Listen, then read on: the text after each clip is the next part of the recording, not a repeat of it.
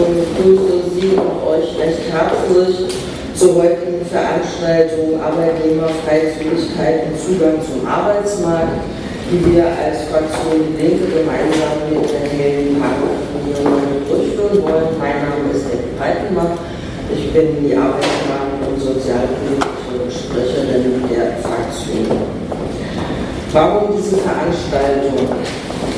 Also ähm, ist eine Stadt, in der Menschen aus unterschiedlichster Herkunft und unterschiedlichster Einwanderungsgeschichte leben und wir kennen aus den ganz vielen Jahrzehnten, dass Menschen mit Einwanderungsgeschichte nach wie vor auf dem Erwerbsarbeitsmarkt diskriminiert werden. Das hat ganz viele Facetten, aber wir haben gesagt, die Arbeitnehmerfreizügigkeit ist im Moment ein Nein, nicht die Arbeitnehmerfreizügigkeit ist ein Problem, sondern die Ausgestaltung der Arbeitnehmerfreizügigkeit ist ein Problem, weil es gar keine aktive Ausgestaltung in dieser Stadt gibt, was für die EU-Bürgerinnen oder was für viele EU-Bürgerinnen und EU-Bürger, die hierher kommen, ähm, fatale Folgen hat. Ganz viele Menschen, die ihr Recht auf Arbeitnehmerfreizügigkeit wahrnehmen und nach Berlin kommen,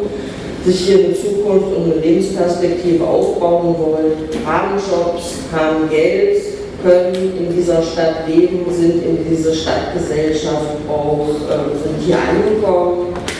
Aber ganz viele andere Menschen straucheln hier.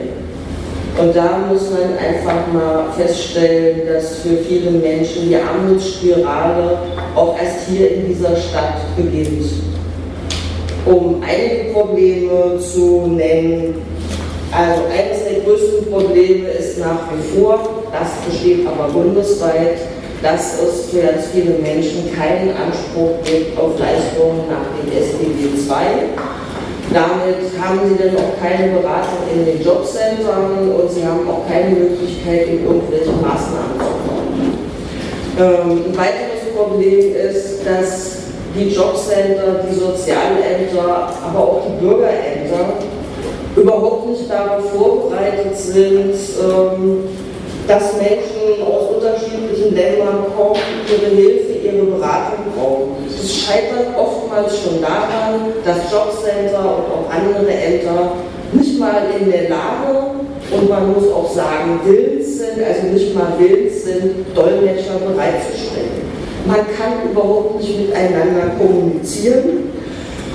Es geht dann weiter damit, dass wir in Berlin eigentlich ein ausgesprochen gutes Beratungsangebot haben, ähm, aber die Anforderungen an die einzelnen Beratungsstellen oftmals gar nicht in, in aller Fülle erfüllt werden können, weil Kompetenzen fehlen, also von dem Personal, so viel Personal kriegen die gar nicht und weil die Ausstattung nicht ausreichend ist. Also es lässt sich alles nochmal aufzählen.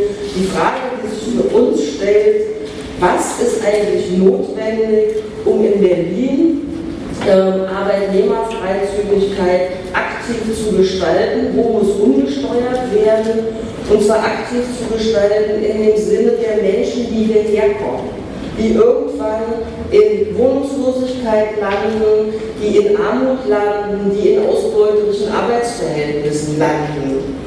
Und da steht für uns eigentlich im Mittelpunkt die Menschen, die hierher kommen, wo wir finden, die müssen gestützt werden, die müssen ihre Rechte können, kennen und die müssen bei der Durchsetzung ihrer Rechte unterstützt werden. Das ist eine Voraussetzung, ähm, um diese Ausbeutung und die Armutsspirale zu durchbrechen. Und der zweite Aspekt, der damit zusammenhängt, ist die Anerkennung von im Ausland erworbener Berufsqualifikation. Da gibt es ein Bundesgesetz, da gibt es ein Landesgesetz, da gibt es in letztlichen Zeit auch einige Erfahrungen, da gibt es unserer Ansicht nach aber auch einige Probleme. Also man muss erstmal sagen, so unterschiedlich wie man diese Gesetze auch bewerten kann, war es erstmal ein Fortschritt, dass solche Gesetze geschaffen wurden und damit die Möglichkeit gegeben haben, sich die Gleichwertigkeit der beruflichen Qualifikation anerkennen zu lassen. Ähm, Wir hatten damals, als das Landesgesetz in Berlin eingeführt wurde, vorgeschlagen, dass es wie in Hamburg eine Art Stipendienprogramm gibt, was Menschen unterstützt, die keine Leistung nach dem SGB II kriegen, was nämlich Voraussetzung ist, um finanzielle Unterstützung zu erhalten. Alle anderen halten, erhalten keine finanzielle Unterstützung, aber dieser Anerkennungsprozess ist relativ teuer. Das beginnt damit, dass die Menschen bestimmte Dokumente natürlich vorlegen müssen. Diese Dokumente müssen sein. Fehlen die Dokumente, oftmals müssen sie erst beschafft werden. Das ist nicht nur teuer, das ist auch extrem aufwendig. Ähm, das kann man auch nicht mal von irgendjemand übersetzen lassen. Das müssen auch Leute sein, die anerkannt sind. Dafür bezahlt man. Das geht immer weiter, bis dahin, dass oftmals auch Anpassungsqualifizierungen notwendig sind, die auch nochmal Geld kosten kann keine Zahl nennen, wie viele Leute an diesem Anerkennungsprozess strauchen. Ich kann aber ein relativ bitteres Beispiel nennen von einem wohnungslosen EU-Bürger, der eine Erstberatung wollte, wie er, also was er machen kann, um seine berufliche Qualifikation anerkennen zu lassen. Ähm, diese Erstberatung konnte gar nicht stattfinden, weil sein Dokument nicht übersetzt war. Ähm, Geld hatte er nicht, wie gesagt, wohnungslos, um die Übersetzung äh, machen zu lassen. Es gab aber mal die Aussage des Staatssekretärs Rackles, der für Bildung zuständig ist, dass wenn es Einzelfälle gibt, dass man da natürlich auch Möglichkeiten der Hilfe finden muss. Von dem Tag, an dem ich den Brief an Magnus geschrieben habe und gesagt habe, hier gibt es einen Fall, hier ist Hilfe notwendig, bis zur endgültigen Antwort, die ich dann von Frau Loth, der Staatssekretärin für Arbeit, erhalten habe, verging ein halbes Jahr. Und es wurde dann mitgeteilt, nachdem man sich ganz doll entschuldigt hat, dass das jetzt so lange gedauert hat, es wurde dann mitgeteilt, die Möglichkeit einer Einzelhilfe würde man immer schaffen, aber das ginge natürlich nur, wenn die Menschen eine Meldeadresse haben in Händen.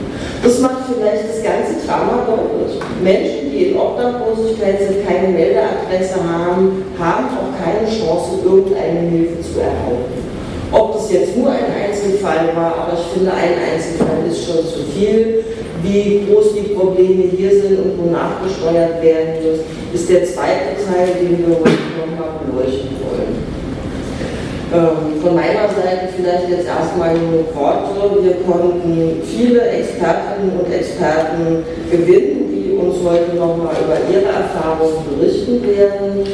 Ähm, wir haben jeweils äh, zwei Menschen gewinnen können. Einmal der Herr Blair, das ist jetzt vielleicht derjenige, vielleicht kommen Sie schon mal mit dem Computer, das dauert ja noch. Ich rede einfach noch ein bisschen, bis das Bild da ist.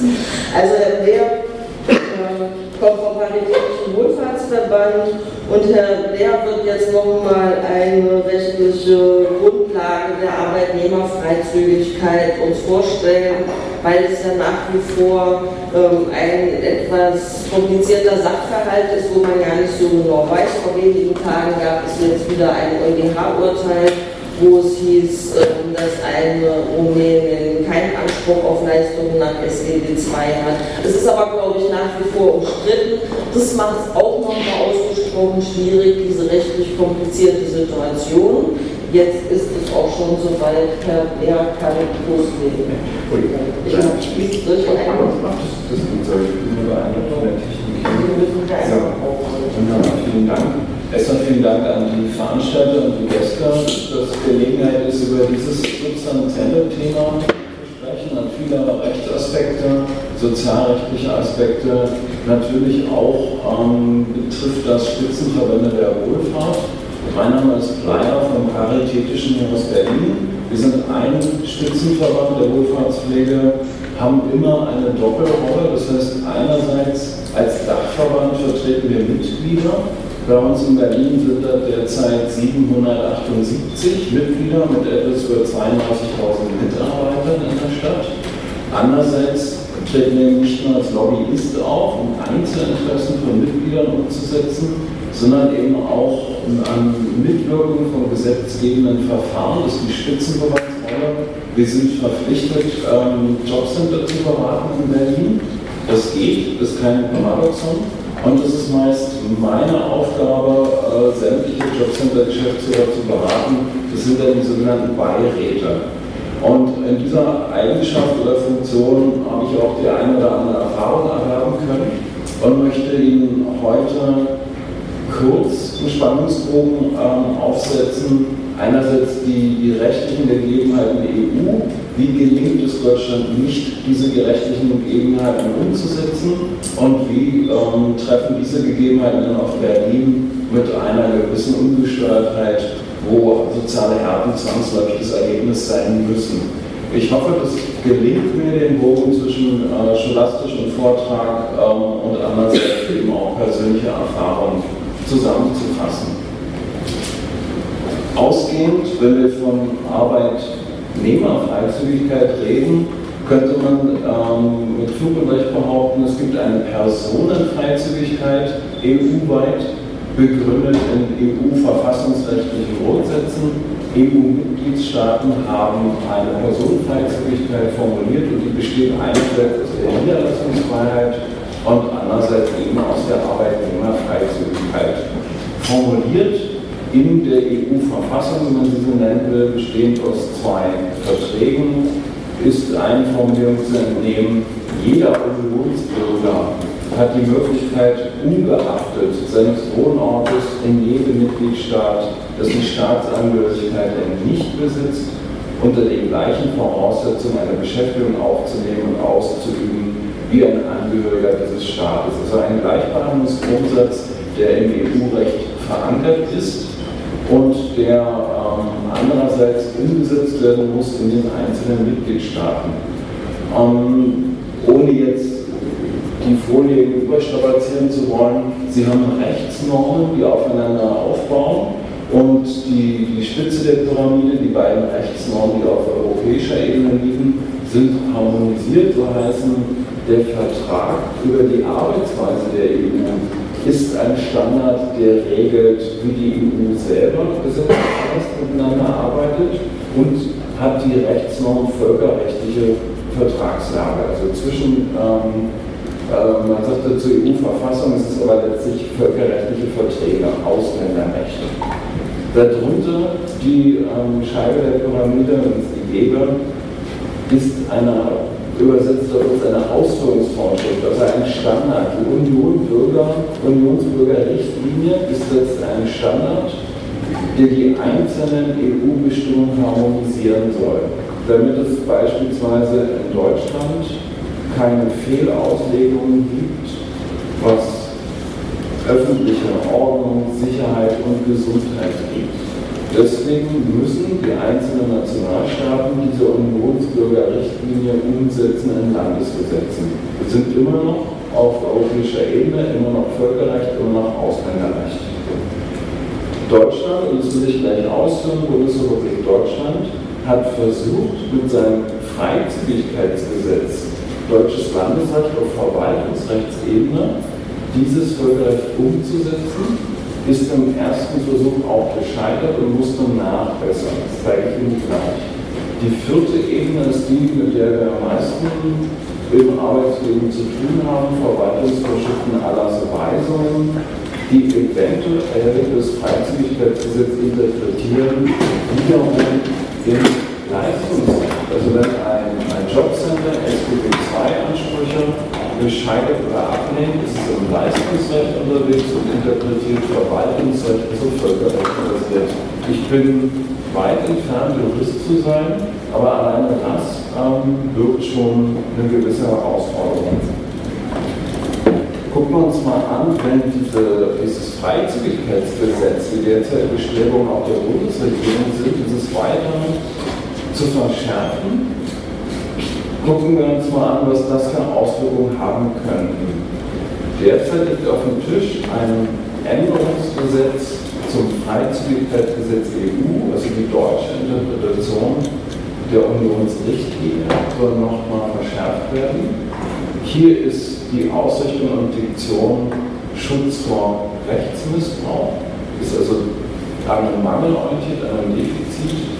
Betrug in Bezug auf das europäische Freizügigkeitsrecht soll erschwert werden im Bereich Schwarzarbeit, illegale Beschäftigung sowie bei der Inanspruchnahme von Kindergeld. Das ist in der Gesetzesbegründung zu lesen, konsequente Unterbindung vor weiteren Missbrauch. Also eine klassische Alltagsdiskriminierung von ähm, Unionsbürgern. Man setzt also voraus, dass man sich vor Missbrauch schützen muss in Deutschland und verschärft ein Gesetz, was eh schon eine weite Handhabe der einzelnen Kostenträger zusetzt. In dem Gesetz sind Maßnahmen vorgeschlagen, die umgesetzt werden können, beispielsweise das befristete Wiedereinreiseverbot von Amts wegen statt bisher der Antrag. Hört sich erstmal komplex an und birgt gewaltige Gefahren.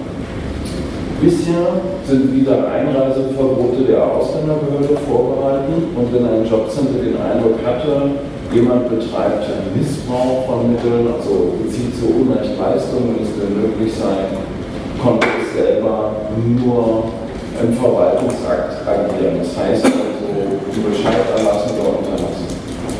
Zukünftig ist es so, dass das gleiche Jobcenter feststellen kann, besteht hier eine Berechtigung auf Freizügigkeit. Also es tritt ein in die Rolle der, ähm, der Ausländerbehörde und schwuppdiwupp kann Völkerrecht ausüben.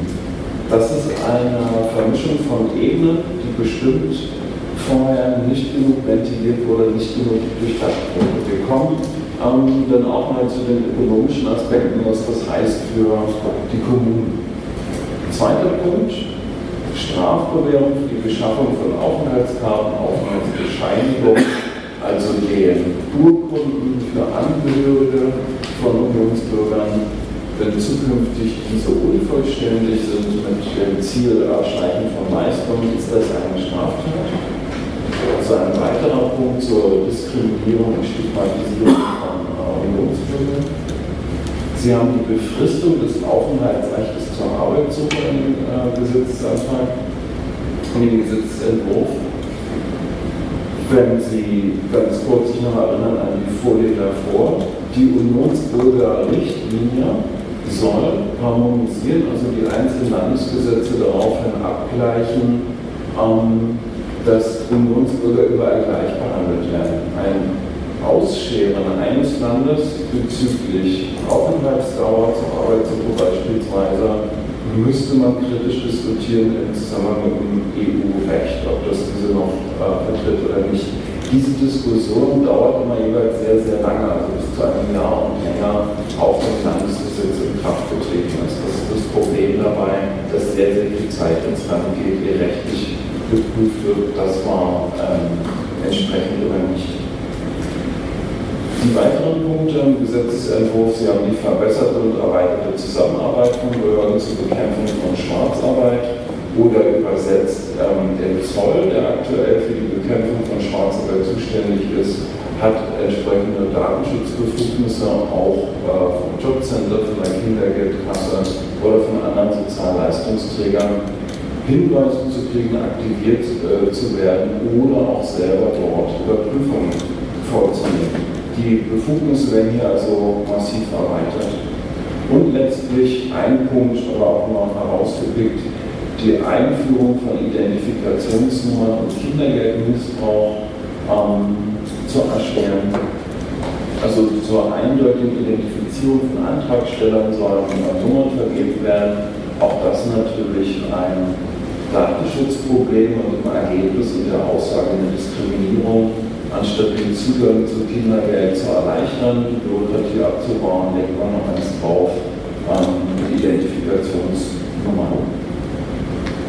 Letztlich, ähm, wenn wir es rechtlich bewerten wollten, könnte man sagen, ausländerrechtliche Kontrolle wird jetzt verstärkt von Sozialleistungsträgern outgesourced. Also Sie haben einen äh, Wechsel von Ebenen Landesbehörde, auf zum Beispiel gemeinsame Einrichtungen. Also ein Jobcenter ist ja nur eine gemeinsame Einrichtung des Bezirksamtes und des regionalen Arbeitsamtes.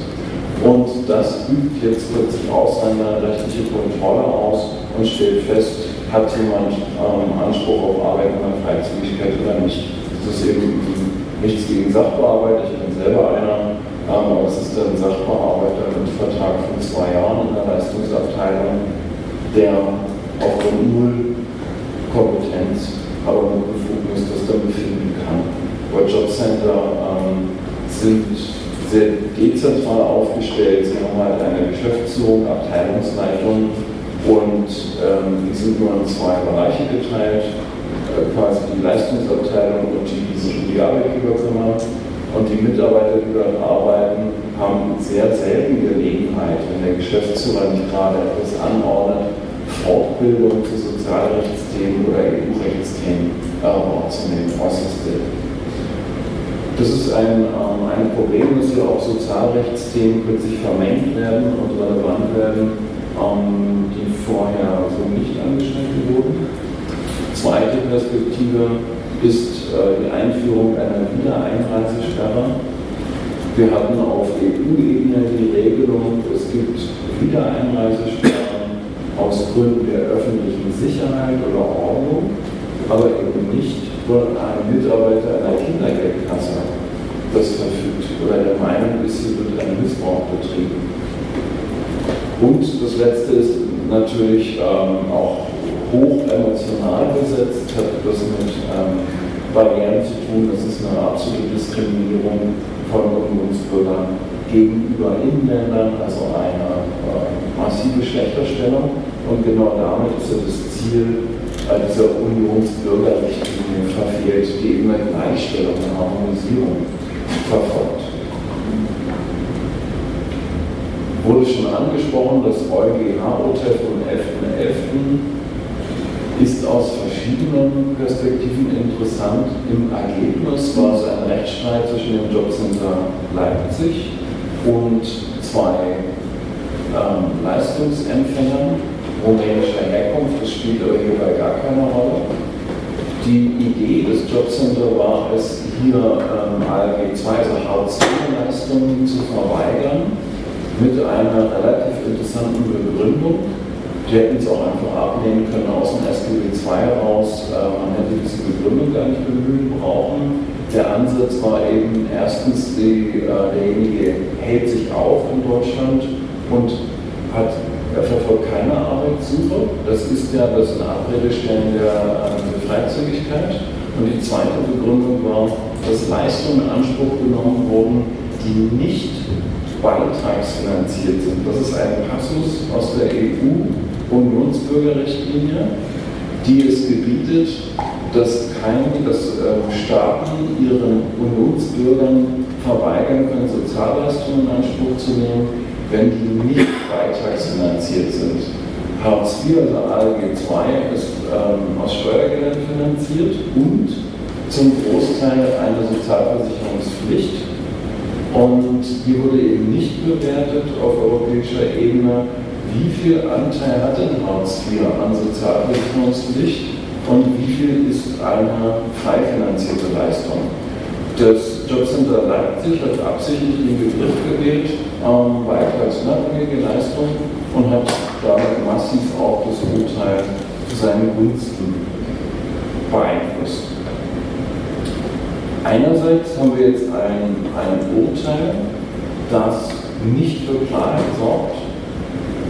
Die Aussage des Urteils ist also, nicht erwerbstätige Unionsbürger, die sich lediglich dem Ziel, in den Genuss von sozialen Hilfe zu kommen, in einen anderen Mitgliedstaat begeben, können von bestimmten Sozialleistungen ausgeschlossen werden. Ist komplex zu bewerten, ob ALW 2 Grundsicherung ähm, in allen Punkten die ersetzt hat, wagt selbst ich zu bezweifeln. Auch die äh, Unterstellung, kommt jemand in ein anderes Land ohne Arbeit zu suchen, auch schwierig für einen Jobcenter-Mitarbeiter nachzuweisen in dem Fall.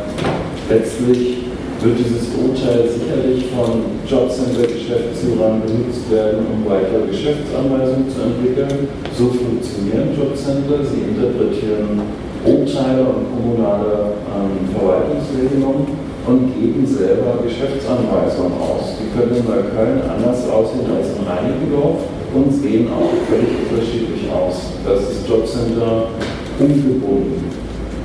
Das letzte prominente Beispiel war vielleicht die AV Wohnen, wo berlinweit bestimmte äh, Kosten für Miete festgesetzt wurden und äh, Jobcenter-Geschäftsführer haben das natürlich genommen als Argument, um bestimmte Mieten nicht mehr zu zahlen.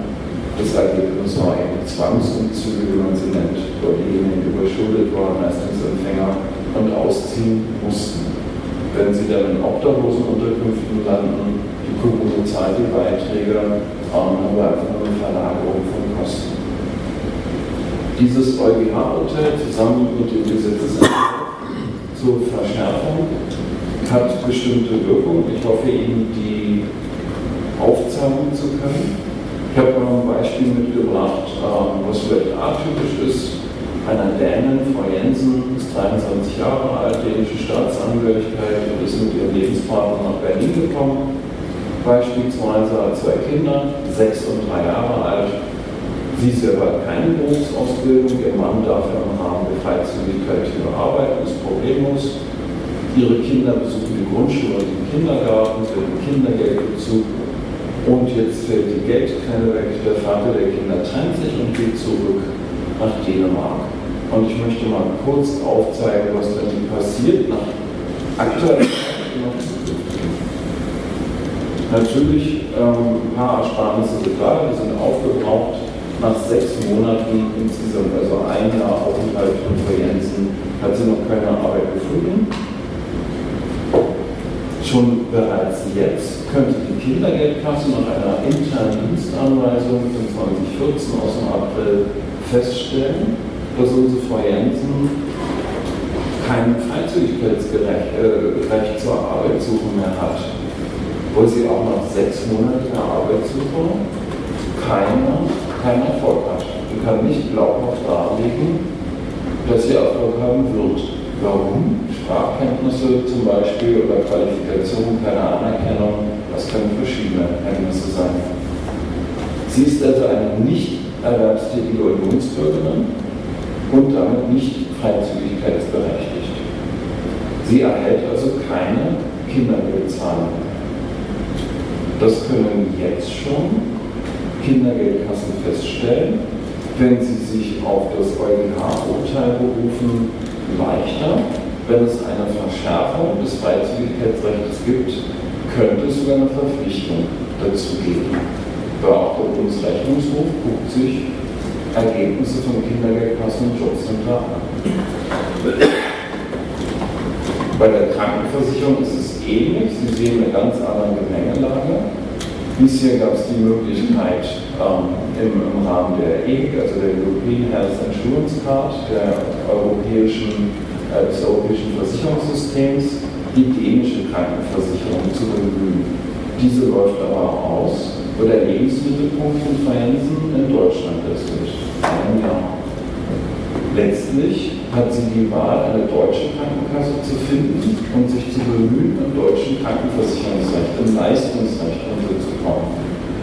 Der GKV-Spitzenverband, also das oberste Gremium der Krankenkassenverbände, hat bereits eine Rundschreiben ausgegeben, was ermöglicht, selber die Freizügigkeitsvoraussetzungen zu prüfen und kommt zu dem banalen Ergebnis, es gibt kein Aufenthaltsrecht zur Arbeitssuche mehr, weil keine Arbeit gefunden wurde und es länger als ein halbes Jahr her ist, die Arbeitssuche erfolgreich aufzunehmen oder zu beenden. Daher gibt es keine Versicherungspflicht als Auffangversicherung, das wäre dann die AOK, die fungiert als Auffangversicherung. Auch keine Aufnahme einer freiwilligen Versicherung nach Krankenversicherungsrecht. Das heißt also, eine deutsche gesetzliche Krankenkasse kommt nicht in Frage. Die einzige Möglichkeit ist, eine dänische freiwillige Versicherung abzuschließen. Mangels Mittel ist das nicht möglich. Unser Beispiel ähm, Arbeitslosengeld 2, also Hartz IV. Auch jenseits des EuGH-Urteils kann ein Jobcenter Freizügigkeitsvoraussetzungen prüfen und kann zu dem Ergebnis kommen, dass sie selber keine Berechtigung besitzt, auch nur Leistungen zu beantragen. Sie kann auch im Prinzip nicht beraten werden. Hier sind SGB II-Leistungen benannt. Natürlich bezieht sich das auch auf SGB III-Leistungen, also alles, was eine Ausbildungsförderung betreffen könnte oder Befähigungsmaßnahmen sind Frau Jensen schlichtweg verwehrt. Das Besondere hieran ist, dass einzelne Sozialleistungsträger diese Entscheidungen auf nicht gutdünkenden, aber auf eine autokratische Art treffen können und sich zukünftig bei einer Verschärfung eines äh, Freizügigkeitsgesetzes darauf beziehen können. Jetzt werden diese einzelnen Entscheidungen über Sozialrechtsklagen, wer die Lust hat, zwei Jahre dagegen anzugehen, rechtlich aber wenigstens zu bewerten. Das wäre zukünftig so nicht möglich.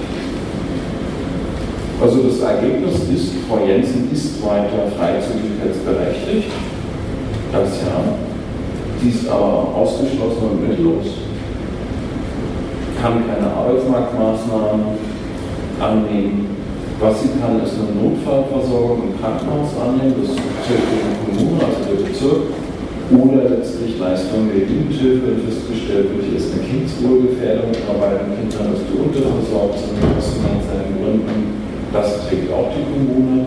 Auch die Notunterbringung der weiteren Obdachlosigkeit trägt auch die Kommune. Also von daher ist es natürlich auch interessant, für Kostenträger ihre Nachrangigkeit festzustellen. Also jedes Jobcenter macht das, sein eigenes Budget zu entlasten, wenn es weiß, es gibt andere Kostenträger wie Bezirk, Rentenkasse oder ähm, äh, Berufsgenossenschaften, die die Kosten einstehen können. Wir sind natürlich als ähm, Wohlfahrtsverband auch ein Problem für die kommunalen Kassen. Wir sehen natürlich auch äh, die Menschen, die diskriminiert werden aber auch die Rechtsbezüge, die hier durcheinander geraten können.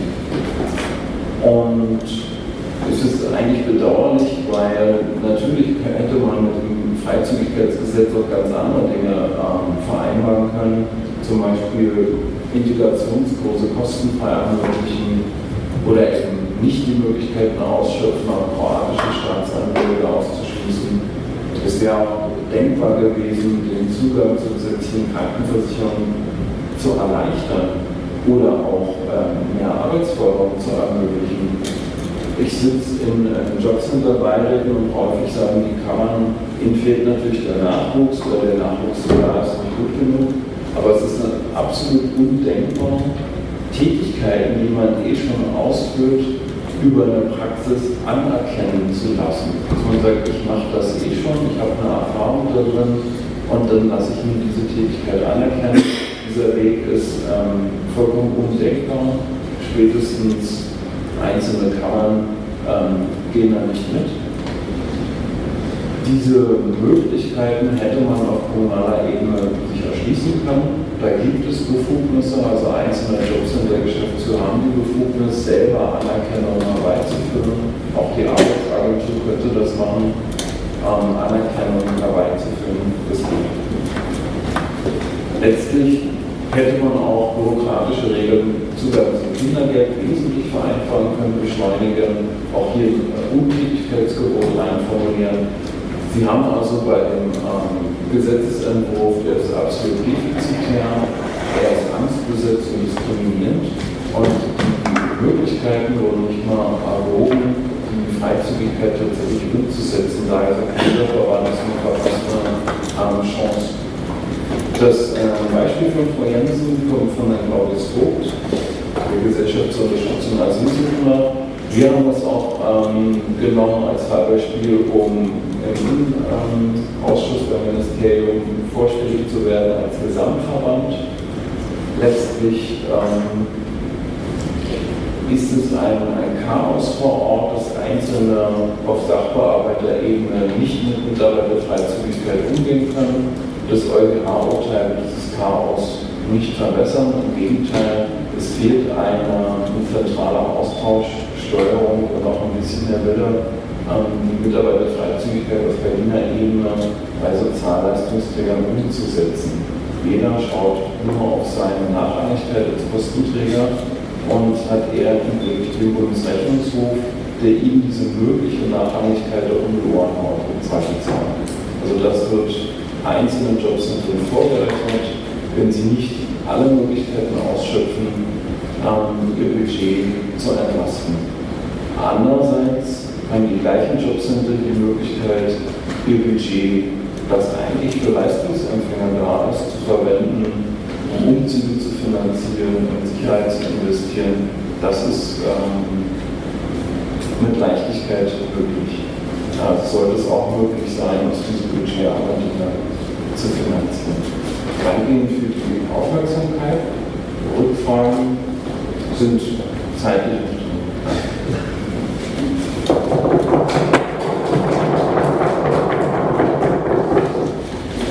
Vielen Dank. Gibt es Rückfragen? vielleicht denken alle nochmal nach. Ich stelle nochmal eine Rückfrage, weil ich jetzt nicht weiß, wer viel von der rechtlichen Situation weiß. Wenn Frau Jensen jetzt aber eine Teilzeitbeschäftigung hätte, dann hätte sie Anspruch als Aufstockung. Den Anspruch würde es denn nehmen, also einfach nur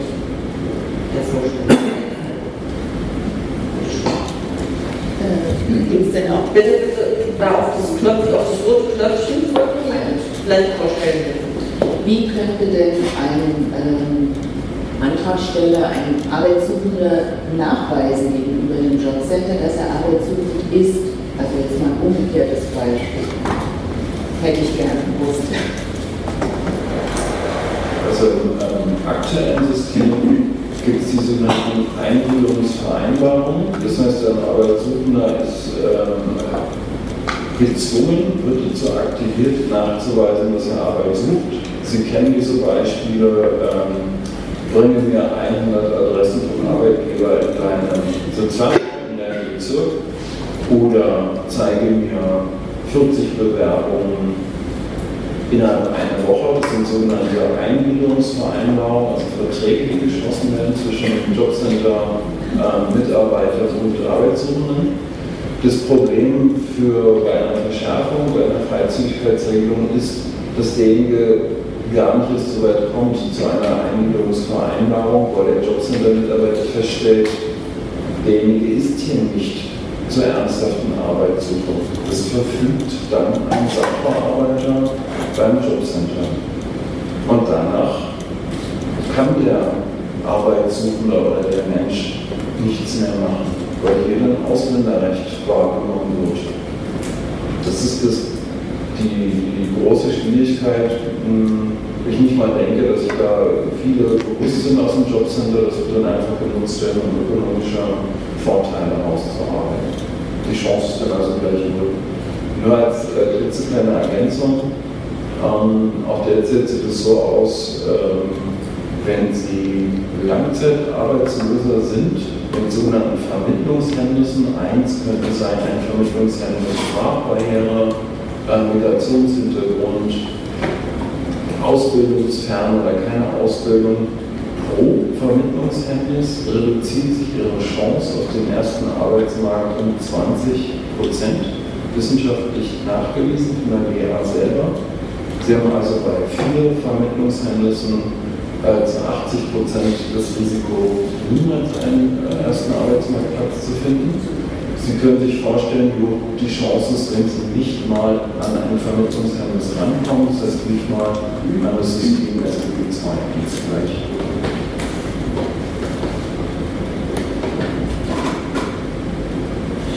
Ich habe eine Frage, äh, welche Rahmen Darf ich nochmal bitte Ah, ja, das habe ich auch nicht vorgestellt. Okay, äh, Galiowski vom Wende Straßensozialarbeit und Erwachsenenwohnungsloser. Ich habe eine Frage, Sie haben gesagt, die Frau Jensen hat dann Anspruch auf die Notunterbringung und die zahlt Kommune. Ne? Und welcher welche Rahmen hat dieser Anspruch? Also, weil in Berlin ist das meinem Wissen nach ein bisschen anders. Also wie lange darf sie bleiben, wie, ob die Kommune muss das zahlen und die Kommune, wo sie sich aufhält, oder wie ist das geregelt? Ähm, das ist tatsächlich geregelt, ja. Das ja. Ähm, hier ging es darum, bei dem Beispiel, ähm, darzustellen, eine Verdrängung aus mhm. der Mitarbeiterfreizügigkeit, also weg von der äh, Unionsbürgerin hin zu einer kommunal finanzierten Obdachlosen. Also das äh, war, war der Ansatz. Und das ist kein, kein Einzelproblem. Bemerkenswerterweise wird das nicht mal statistisch erfasst. Also in Berlin ist es zum Beispiel nicht möglich darzustellen, wie viele Menschen durchlaufen erst ALG 2 Umzug, Zwangsumzug und dann ähm, landen in der Obdachlosigkeit. Es wird nicht statistisch dargestellt und kann es auch nicht dargestellt werden, was ein weiterer Ansatz wäre, ähm, zumindest Probleme zu bewerten oder Risiken zu erkennen. Sie können das jetzt einfach negieren. Also Anfragen bei Jobcentern, wenn damit quittiert mit der Aussage, ist nicht darstellbar, noch nicht ein Anspruch ähm, auf eine Notunterkunft besteht insofern nicht, weil dafür der Bezirk zuständig ist. Also ein Anspruch auf die Notunterkunft. Die Nachrangigkeit des Jobcenters war hier das Wichtigere und der Bezirk ist in der Kostenpflicht für die Notunterkunft.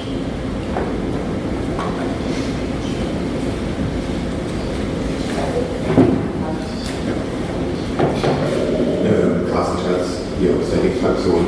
Mich interessiert mal die andere Perspektive. Sie haben jetzt viel über Berlin gesprochen. Okay. Haben Sie, da Sie Spitzenverband sind, vielleicht über europäische Vernetzung Erfahrung, wie das anderswo in Europa gehandhabt wird? Das ist eine sehr interessante Frage. Nur, sag mal, nur durch. Ähm, ganz kurz zur, zur äh, Wohlfahrtspflege in, in Berlin. Ähm, die ist kooperatistisch organisiert und subsidiär. Entschuldigung für die beiden Begriffe. Subsidiär würde bedeuten, dass immer die kleinste Einheit das erledigt, was sie erledigen kann. Die geringste, das wäre der Berliner Landesverband. Also Berlin redet mit Berliner Ebene. Der Gesamtverband redet mit der Bundesebene. Wir haben keine europäische Organisation, Herr Wohlfahrt. Es gibt auch keine europäische Forschungsorganisation im paritätischen oder im Kompetenzzentrum. Dennoch kann ich durch Zufall dazu sagen, vor zwei Tagen war die, die Jahrestagung äh, der Bundesarbeitsgemeinschaft Arbeit. Das sind Spezialisten, Arbeitswissenschaftler und auch Arbeitsförder, auch Jobcenter, die in, in dieser BAG organisiert sind. Ein Beitrag war, wie sieht das europaweit aus mit Mitarbeiterfreizügigkeit und Langzeitarbeitslosen. Untersucht wurden 20 EU-Mitgliedstaaten ähm, ich will das Ergebnis ganz kurz äh, benennen, sind auch nicht meine Ergebnisse.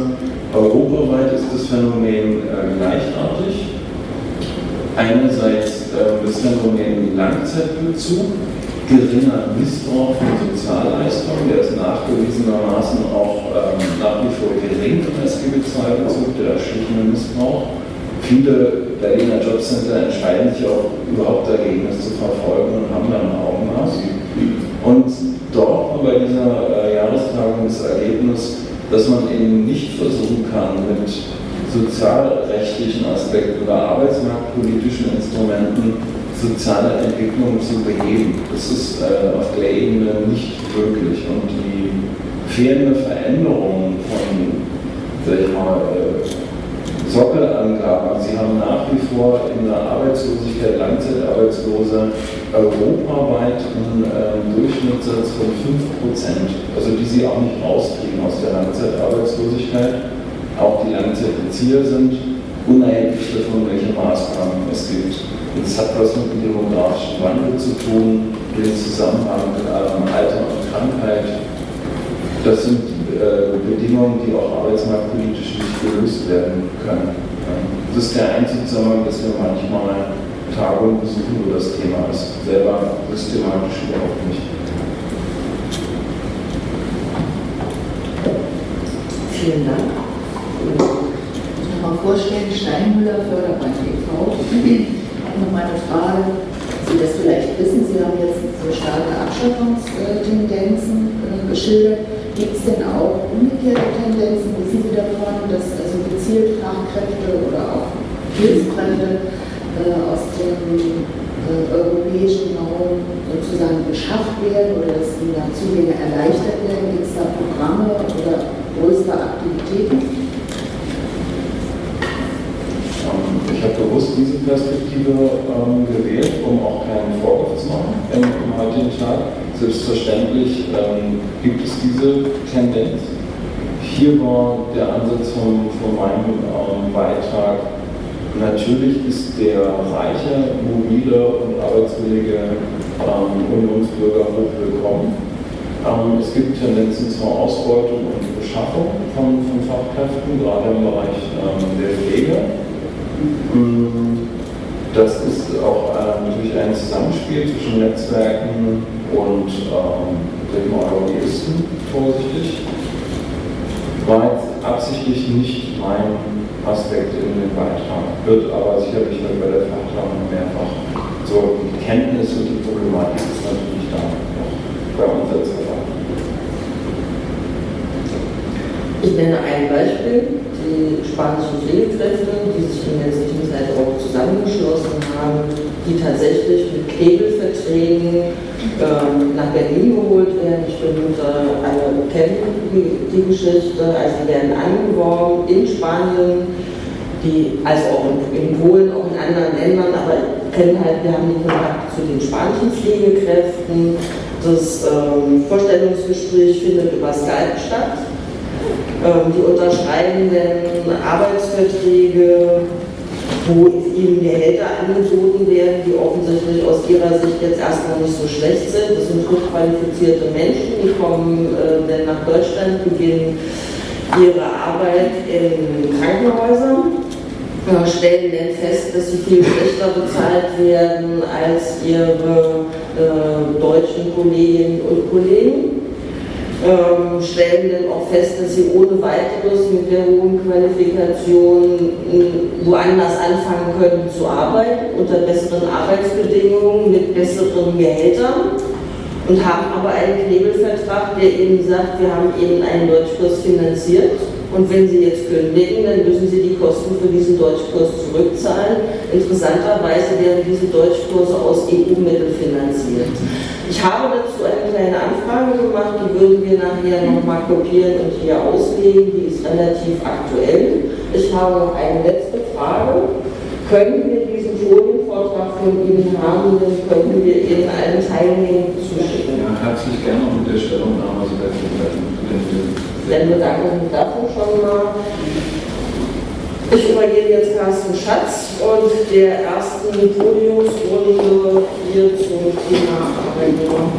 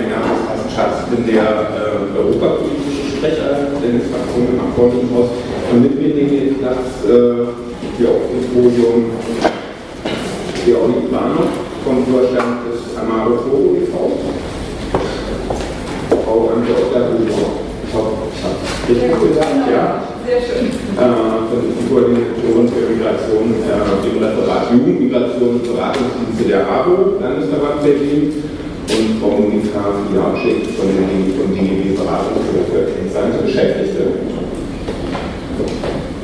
Es gibt keine Leser, der Kollege stellt die Schilder hin.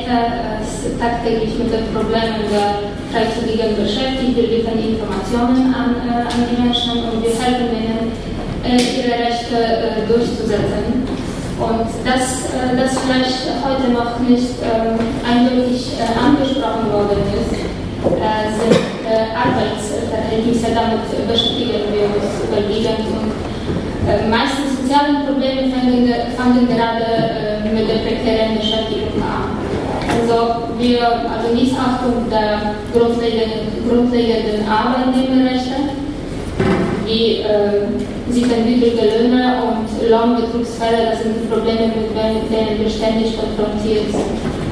Also mit den sittenwidrigen Löhnen meine ich äh, die Vergütung von 2 Euro pro Stunde. Das verdienen zum Beispiel mittlerweile äh, rumänische Reinigungskräfte in Berlin. Und wir hatten auch im Sommer Erdbeerpflücker, die in Brandenburg für 1,50 Euro geschuftet haben. Und äh, das sind auch keine Einzelfälle. Es ist äh, Ausmaß von den, äh, von den Meldungen, die wir bekommen haben, äh, zeigt, dass es äh, hier eine systematische Arbeitsausbeutung äh, stattfindet. Und äh, das eigentliche Problem der sozialen Systeme ist, äh, sind nicht die EU-Zuwanderer, sondern gerade die prekäre Beschäftigung. Also wenn wir von der äh, fairen Umsetzung der Arbeitnehmerfreizügigkeit sprechen, sollte man unbedingt äh, äh, bei der Arbeit anfangen. Also Sprachbarriere ist schon äh, heute äh, angesprochen worden. Also viele EU-Bürger haben Kommunikations- und Verständigungsprobleme bei den Behörden. Es gibt aber die Pflicht, rechtliche Pflicht äh, von der Bundesagentur für Arbeit und vom Jobcenter Dolmetscher und Übersetzer zur Verfügung zu stellen. Die aus dem europäischen Recht, äh, das verbietet jegliche Benachteiligung von Bürgern und das wurde auch in äh, Dienstanweisungen äh, für Durchführungsanweisungen, Entschuldigung, SGB II übernommen. Ähm, leider ist die Praxis weitgehend anders. Also die Menschen, die sich bei der Bundesagentur für Arbeit melden, um zum Beispiel Arbeitslosengeld hier zu beantragen, das ihnen ganz zusteht, weil sie schon zwölf Monate hier gearbeitet haben, werden abgewiesen mit der Begründung, sie stehen gar nicht dem deutschen Arbeitsmarkt zur Verfügung, weil sie die deutsche Sprache nicht beherrschen. Und viele bekommen nur die mündliche Ablehnung. Auch beim Jobcenter bekommen wir ganz viele Meldungen, die Leute, die schon gearbeitet haben und äh, durchaus äh, Anspruch auf Leistungen haben, werden einfach so einfach abgelehnt äh, mit der Begründung, es steht ihnen ja nichts zu. Ähm, Diesbezüglich also, es gibt rechtliche Grundlage, das Problem liegt in der Praxis. Und hier, was, äh, was gilt, also wir versuchen durch äh, möglichst äh, weitgehende Informationsaktionen die, den Leuten erklären, dass sie hier Recht haben, auch wenn sie die Sprache nicht sprechen, sollen sie bei den Behörden verlangen, dass Dolmetscher und Übersetzungsdienste zur Verfügung gestellt werden, selbstverständlich kostenfrei. Ähm, also viele von den Menschen, die sich bei uns äh, melden, gerade wegen diesen nicht ausreichenden Deutschkenntnissen, werden nicht, ähm, ähm, ihr Potenzial wird nicht äh, anerkannt und angesehen. Ich habe ein bisschen Eindruck, dass bei bei den Zuwanderern aus, äh, aus Südosteuropa ist das ein bisschen äh, anders. Die werden eher als Fachkräfte eingeschätzt.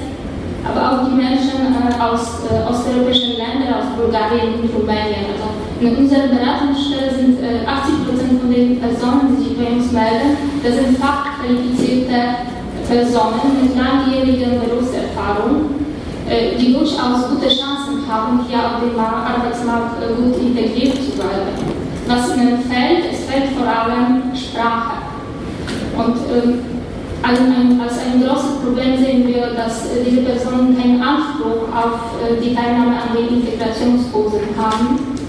Ähm, sie sind äh, dann, die bekommen diese Möglichkeiten über, über äh, soziale Leistungen, Arbeitslosengeld 2 ähm, natürlich kann man auch, wenn die Plätze frei sind, auch Integrationskurse besuchen, aber dann muss man sie auch bezahlen und äh, meisten von den äh, Menschen können sich das einfach nicht leisten. Ähm, wir stellen auch äh, fest, äh, ganz viele Probleme bei dem Zugang zu Kindergeldleistungen.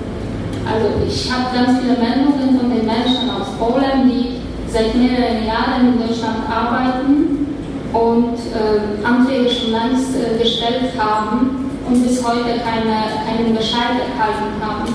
Das liegt äh, auch äh, daran, dass äh, das Verfahren sehr bürokratisch, überbürokratisch verläuft. Ähm, also man verlangt von den Menschen die Unterlagen, die gar nicht äh, vielleicht benötigt sind.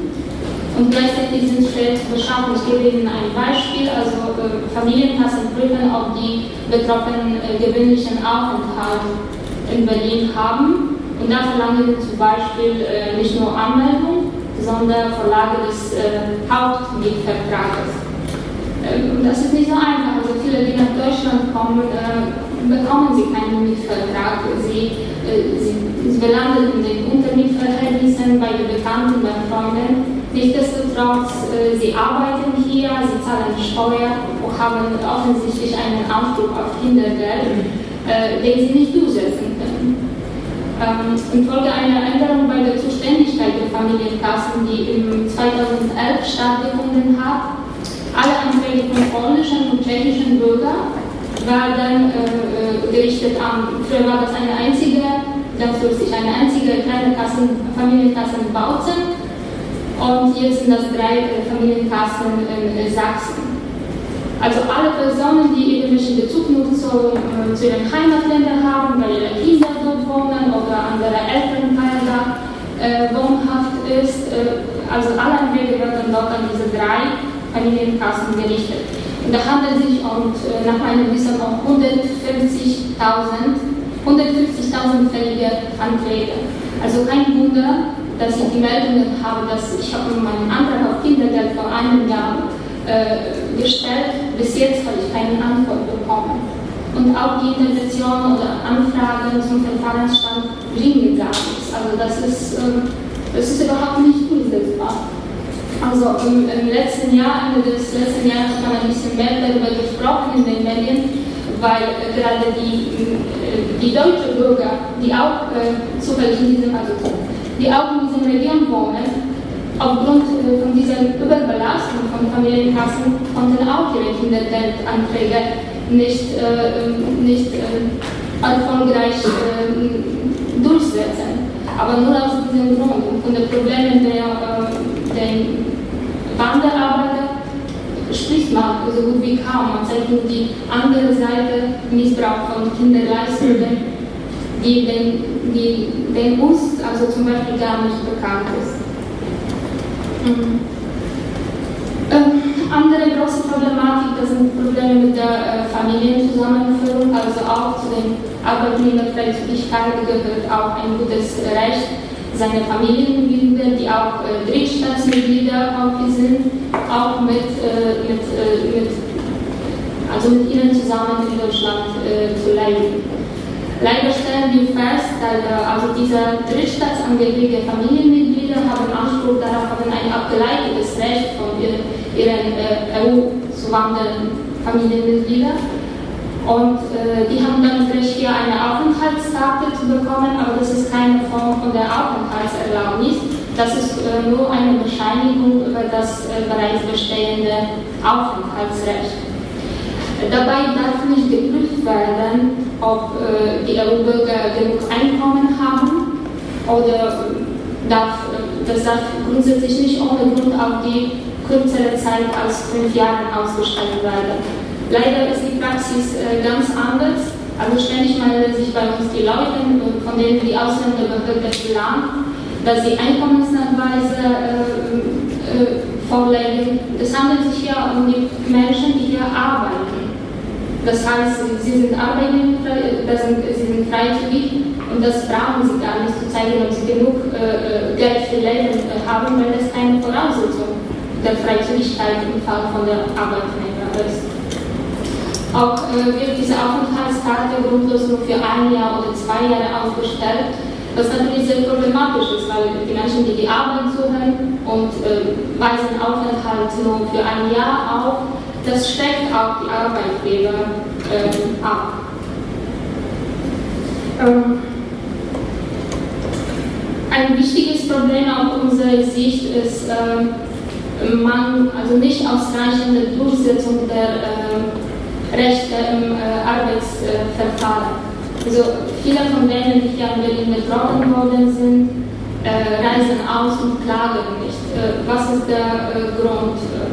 Also im Arbeitsgerichtsverfahren in der ersten Instanz, auch wenn das Verfahren gewonnen wird, äh, die Gegenseite ist nicht verpflichtet, die Rechtsanwaltskosten zu erstatten.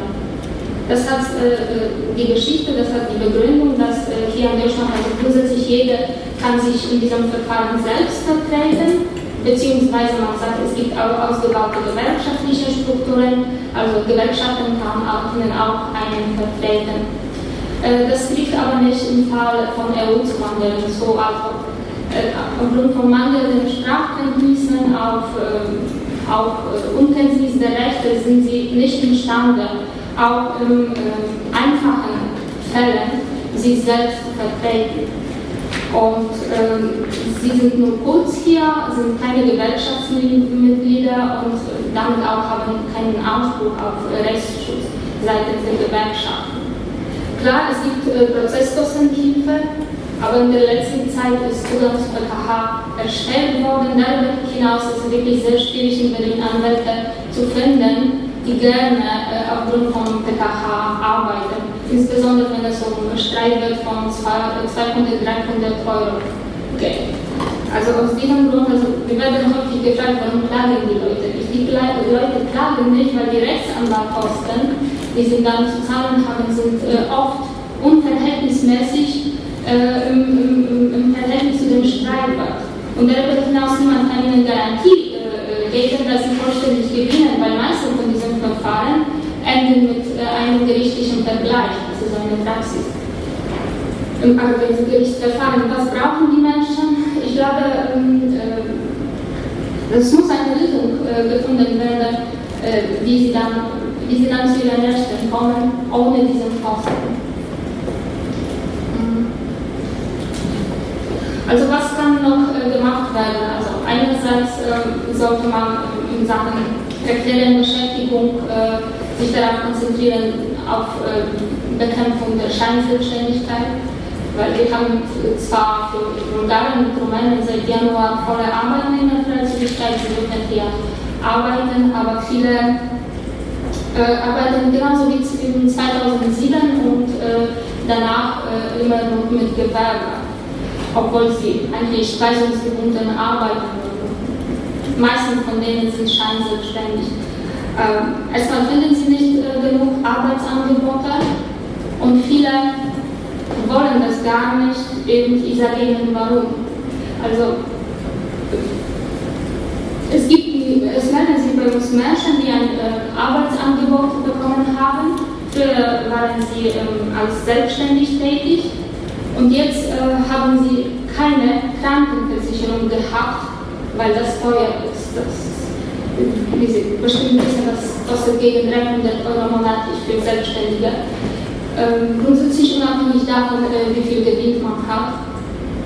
Und sie befürchten, dass mit der Eintritt der sozialversicherungspflichtigen Beschäftigung die Krankenkasse wird Sie fragen, zeigen Sie einen Versicherungsverlauf, zeigen Sie, dass Sie früher restmäßig in Deutschland versichert waren. Und das bedeutet natürlich einen Schuldenberg, der nicht so abzubauen ist für die Personen. Im letzten Jahr haben wir Schuldenerlass gehabt, aber von der Ankündigung und Umsetzung im September durch Krankenkassen bis zum Ende des Jahres das waren drei Monate, in denen die Menschen äh, die Chance hatten, sich von den Schulden zu befreien. Und äh, das reicht nicht aus. Es gibt, äh, das hat nicht die Wirkung äh, äh, gehabt, die vorgesehen war. Also aus unserer Sicht soll den Menschen nochmal Möglichkeit gegeben werden, äh, in die Versicherung zurückzukommen, ohne ohne diese Perspektive, dass sie dann äh, mehrere Jahre äh, ihre Schulden abzahlen müssen an die Krankenversicherung. Ähm, es fehlen auch äh, die Informationen, äh, die, die den Menschen erteilt werden. Es fehlen immer noch äh, Möglichkeiten für die Menschen, äh, verständliche umfassende und aktuelle Informationen zu bekommen. Es gibt schon äh, viele Beratungsstellen, aber das reicht nicht aus. Das sehen wir selber. Also wir bekommen momentan so viele Anfragen, die wir nicht imstande sind äh, zu bearbeiten. Und daher äh, soll auf jeden Fall, äh, sollen auf jeden Fall die Beratungsstrukturen noch äh, ausgebaut werden, damit äh, jeder diese Information äh, über, über die Rechte bekommt. Ja,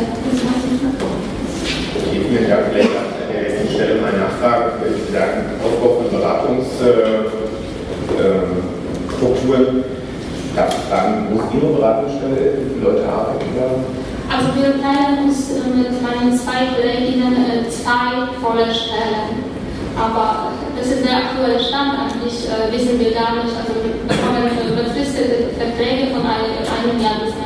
unsere Arbeitsverträge äh, laufen Ende Dezember aus und es gibt äh, bis heute keine neue Ausschreibung. Also wir haben in diesem Jahr schon wieder unsere Zahlen verdoppelt und es steht überhaupt nicht fest, ob wir bald überstehen. Und ich weiß, ich will nicht nur über unsere Beratungsstelle reden, ich weiß, dass äh, an anderen Beratungseinrichtungen in Berlin genauso geht. Also dieser verstärkte Bedarf an der Information.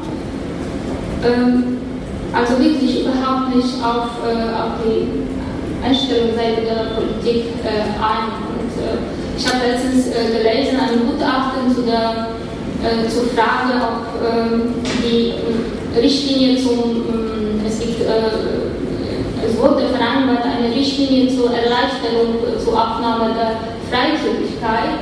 Dort wird genau vorgeschrieben, also dass, weil die Freizügigkeit in Europa in einem nicht ausreichenden Maße äh, wahrgenommen wird, als eine Maßnahme, die sie erleichtern soll, ist vorgesehen, dass äh, die Beratungsstrukturen geschaffen werden. In diesem Gutachten äh, steht, also alle Informationen kann man auf Internetseiten finden. Nur niemand beachtet, dass, dass äh, die Informationen, die nicht in den Muttersprachen der jeweiligen Länder zur Verfügung gestellt werden, sind häufig überhaupt nicht aktuell äh, sind auch, äh, das tut mir leid, aber die Informationen sind wählerisch. Ja, also man bekommt zum Beispiel Informationen, dass die äh, Bürger aus Bulgarien und Rumänien nur dann einen Anspruch auf Arbeitslosengeld 2 haben, wenn sie arbeiten. Und das sind keine präzise und aktuelle Informationen, das ist kein Handel für die Menschen. Wer finanziert die Also momentan sind wir vom Senat für Wirtschaft, Technologie und Bau. Ja. Gut, vielen Dank. Äh, dann erstmal für den Einstieg. Wir haben jetzt noch Sprich, äh, Stichworte für Probleme für Ihre Beschäftigung, äh, Auszahlung von Kindergeld, Leistungen, Fragen von Familienzusammenführung, die Krankenversicherungsüberleitung, drei Leute, die irgendwie sozusagen dann als äh, abhängig Beschäftigte vorher Scheinselbstständig oder selbstständig waren. Ähm, natürlich das große Thema von Informationen, als Stichworte. Wer möchte weitermachen von Ihnen? Das würde insofern passen, wenn ich, ja, es würde insofern passen, weil ich hier sitze, nicht nur für die AWO, äh, ich bin eben Koordinatorin für Migration, das bedeutet, ich bin zuständig für die bundesgeförderten, auch unter anderem zuständig für die bundesgeförderten Programme, Migrationsberatung Erwachsene-Zuwanderer und ähm, den Jugendmigrationsdienst. Ähm, und insofern passt es und ich kann vieles aufgreifen, muss vielleicht auch gar nicht mehr alles sagen, weil wir sitzen hier eigentlich auch als Kooperationspartner. Bin sehr glücklich oder wir sind sehr glücklich, dass wir kooperieren können mit dem Beratungsangebot des DGB und äh, ich weiß, dass einzelne meiner äh, Standorte auch mit Marco Fogo äh, in Kontakt stehen. Also von daher äh, sitzen wir hier, glaube ich, in einer Liebe. Äh, Stichwort Beratungsstrukturen möchte ich aufgreifen. Ähm, wie gesagt, ich, ich fühle mich hier nicht, als, nicht nur als Vertreterin der AWO, der Arbeiterwohlfahrt, sondern eben auch der Liga. Ähm, die Zuwanderung ist Bundesangelegenheit, deswegen werden die Bundes, also diese Beratungsprogramme für ähm, Zuwanderer eben über das, äh, das Innenministerium äh, finanziert. Zuwendungsgeber ist bei uns das BAMF finde ich insofern nochmal bezeichnend. Äh, das ist die alte Entscheiderbehörde für Asylverfahren und die sozusagen versuchen, mehr oder weniger unglücklich diese äh, Programme für Migration, also Zuwanderung zu steuern. Und wir haben zum Beispiel nur ein, ein Beispiel Regionalkoordinatoren auf dem äh, Land für unsere Beratungsstellen in den Bezirken. Ich glaube, es steht offiziell 10 oder 11 zur Verfügung. Im Moment haben wir, glaube ich, 4 bis 5. Die anderen werden halt wieder als Entscheider im Asylverfahren abgezogen. Also das ist der Stellenwert Zuwanderung, nur am Rande.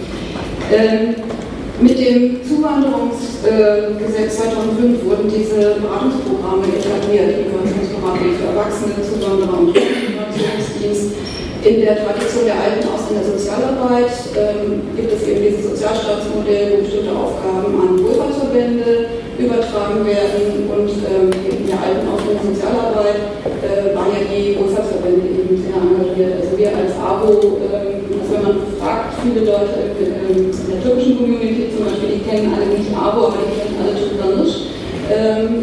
Ähm, von Anfang an zum Beispiel auch von Gewerkschaftern sehr stark äh, geführt und in anderen Verbänden. Es gab ja auch die Aufteilung nach Religionszugehörigkeit, Caritas für spanische, italienische Zuwanderer und also wir eben als ABO für die äh, nicht-christlichen äh, Zuwanderer aus der Türkei und aus dem Islam, nur mal um das Setting so aufzugreifen. Und diese Verbände mit ihren zum Teil auch Beratungsangeboten, denen wurde eben diese Migrationsberatung übertragen. Das bedeutet, ähm, dass es sozusagen jetzt keine besondere Steuerung gibt. Also diese Programme wurden etabliert zu einem Zeitpunkt, als Zuwanderung eigentlich kaum stattfand. Und ähm, ja, und wir leben jetzt seit 2010, ähm, also einen Zulauf von über 50 Prozent in unseren Beratungsstellen. Und ähm, ja, und wir haben auf einmal auch eben, also ich nenne unser Geschäftsführer das immer einen Paradigmenwechsel in der Zuwanderung. Also ähm, EU-Zuwanderung war nicht, war nicht gedacht, daran ist nicht gedacht worden und es, wie die Integrationskurse eingeführt wurden, ähm, gab es noch die Regel, dass EU-Bürger, genau was eben erwähnt wurde, dann teilnehmen können, wenn noch Plätze da sind. Also, ähm, und ich weiß nicht, die Regelung ist, glaube ich, jetzt ein bisschen abgeschwächt, oder es ist, es ist in der Tat so, dass über 50 Prozent der äh, Integrationskursteilnehmer in Berlin äh, EU-Zuwanderer sind.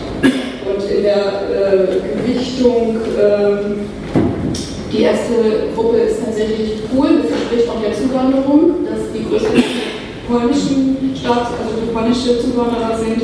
An zweiter Stelle bei den Integrationskursbesuchen sind die Bulgaren, an dritter Stelle inzwischen Italien und an vierter Spanien. Also äh, da ist wirklich äh, die ganze Beratungslandschaft, wie sie für Zuwanderer aufgestellt war, wird ein Stück weit auch ausgehebelt. Vielleicht nochmal zu der, nochmal zurück, also laut Koalitionsvertrag, dem letzten, ähm, ist übrigens auch eine Regelung drin, dass jede Neuzuwandererin und jeder Neuzuwanderer die Gelegenheit zu einem Erstberatungsgespräch über die Angebote zur Integration äh, bekommen soll. Also es ist auch im Koalitionsvertrag da. Die Situation tatsächlich ist aber so, dass wir zum Beispiel, wenn wir auf die Berliner Ebene gehen, 29 ähm, MBE-Stellen haben, also Migrationsberatungsstellen, also für Erwachsene Zuwanderer. Ähm, die sind verteilt über die fünf Verbände. Ähm, AWO jetzt, ich habe eine Broschüre mitgebracht, eine Liga-Broschüre, wo man sehen kann, wie die Beratungsangebote sind. Zum Teil sind es, also hat das größte Angebot, äh, aber äh, also Caritas, der Paritäter, das Deutsche Rote Kreuz, die Diakonie sind vertreten und zu einem ganz kleinen Anteil auch der, die äh, zentrale Wohlfahrtsstelle der griechischen Zuwanderer.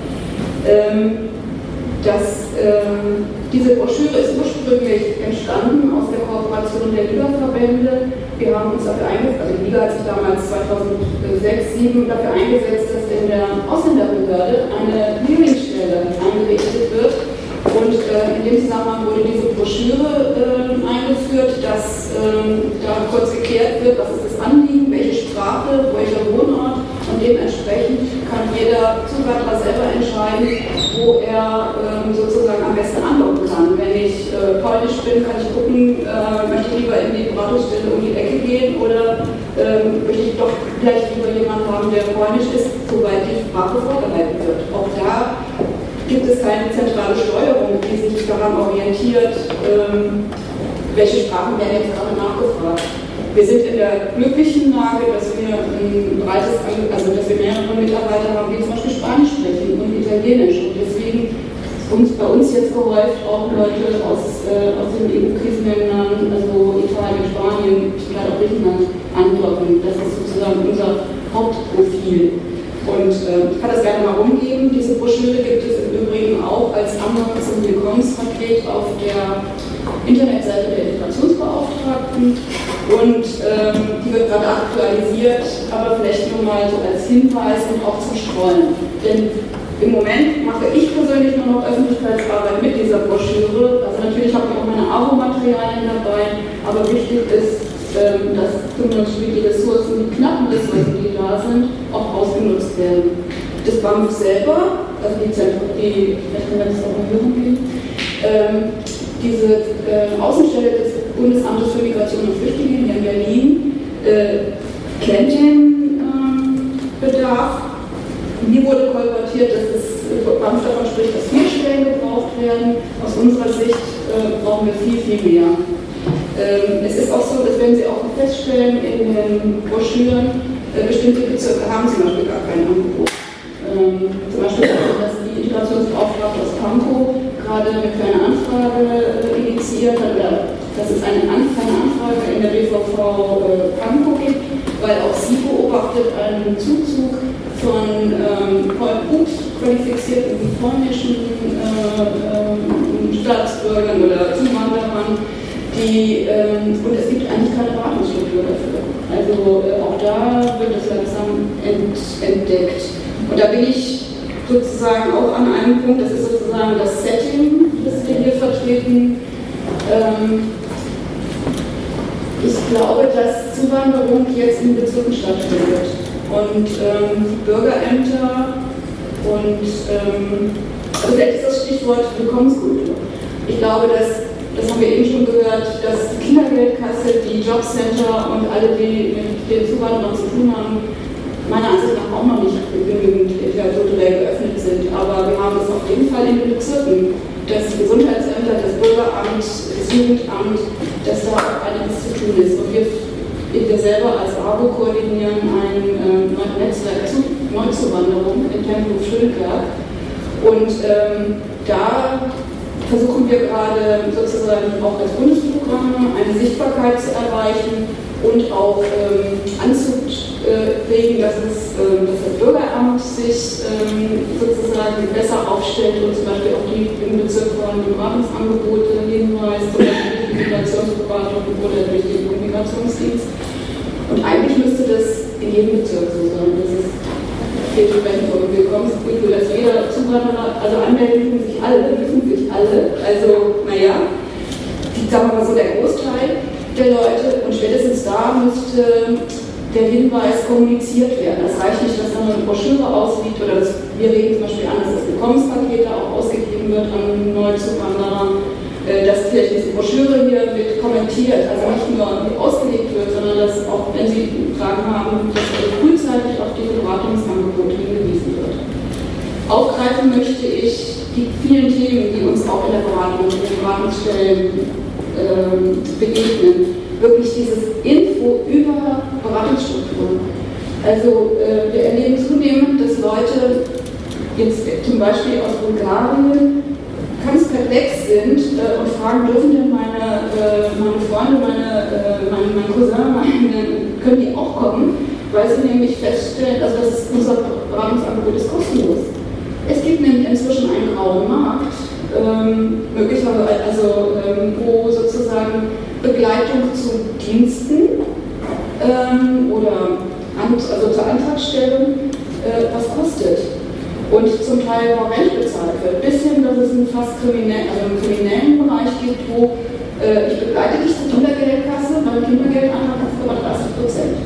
Also da müssen wir wirklich ganz genau aufpassen, dass Leute überhaupt zu der Info kommen, dass ähm, hier bestimmte Sachen kostenlos sind und ihnen Rechte zustehen. Eben die Durchsetzung der Jäger ist da zum Beispiel für mich ganz wichtig. Das Jobcenter darf sich gar nicht darauf äh, äh, ausruhen, dass die bringen schon jemanden mit, da haben wir kein Problem mit, das regeln wir schon, sondern da gehört äh, wirklich ein, ein, verlässlicher Zugriff oder ähm, auf, auf Berat Übersetzungsdienste.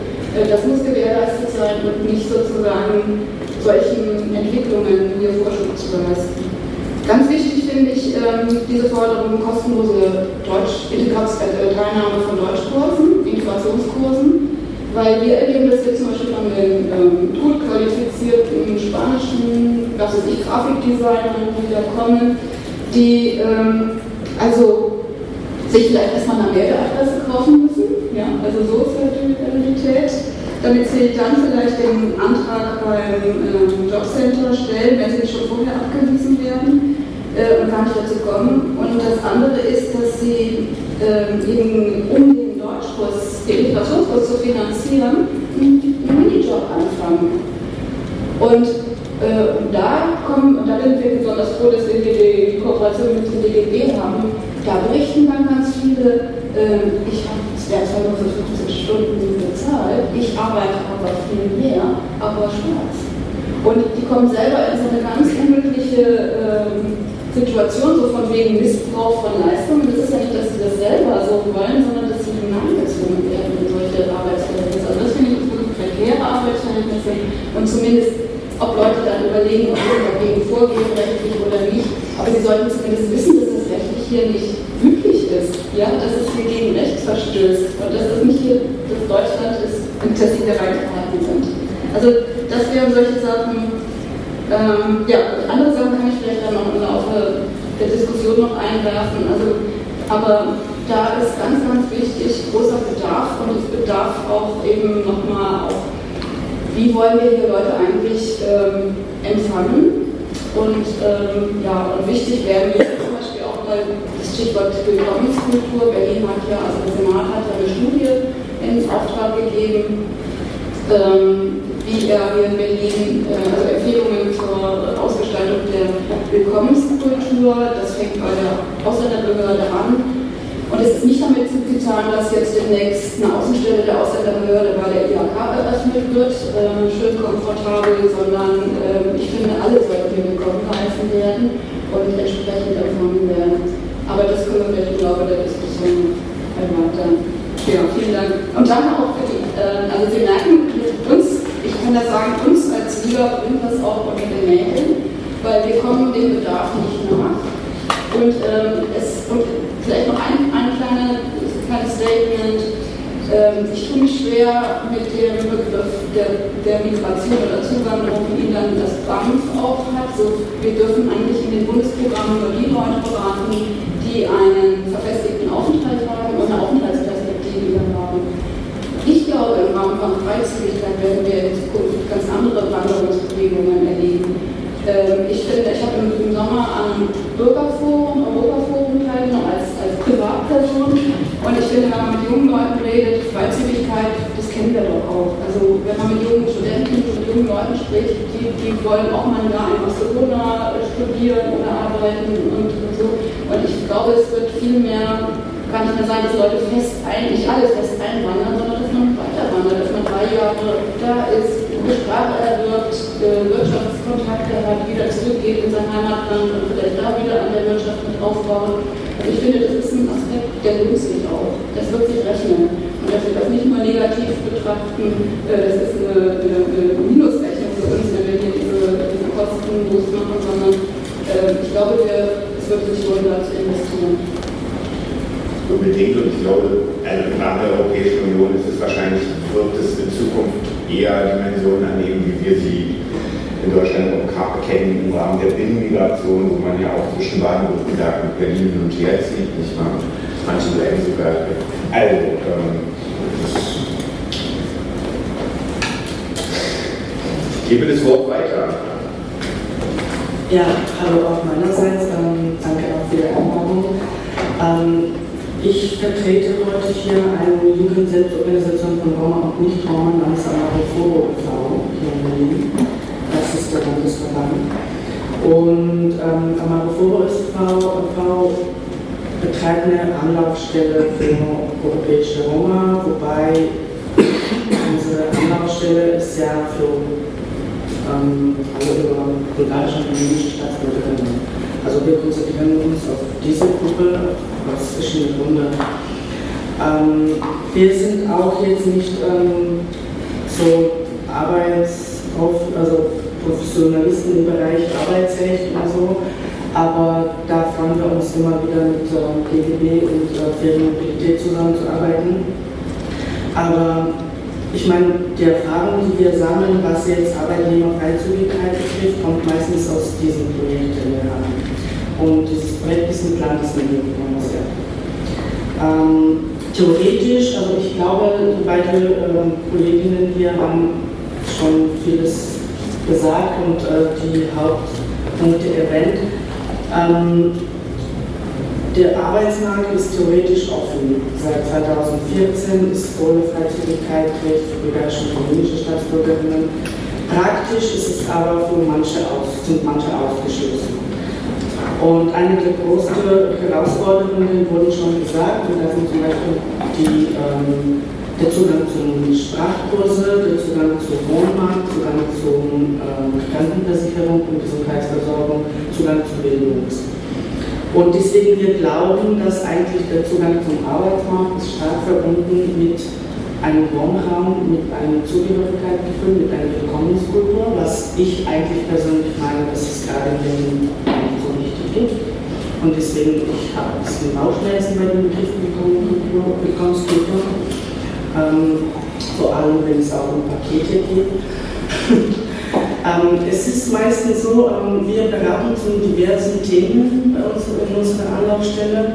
Mit den Jahren, also diese Anlaufstelle existiert seit ähm, dem Herbst 2010, mit den Jahren haben sich ähm, bestimmte Anliegen etabliert, sozusagen, sage ich mal unter äh, bulgarische, rumänische Roma oder bulgarische und rumänische Nicht-Roma. Also hier spielt die ethnische Zugehörigkeit überhaupt keine Rolle, weil die Anliegen sind meistens dieselben, außer Menschen, die als Roma wahrgenommen werden, werden natürlich auch solche ausgeschlossen und segregiert.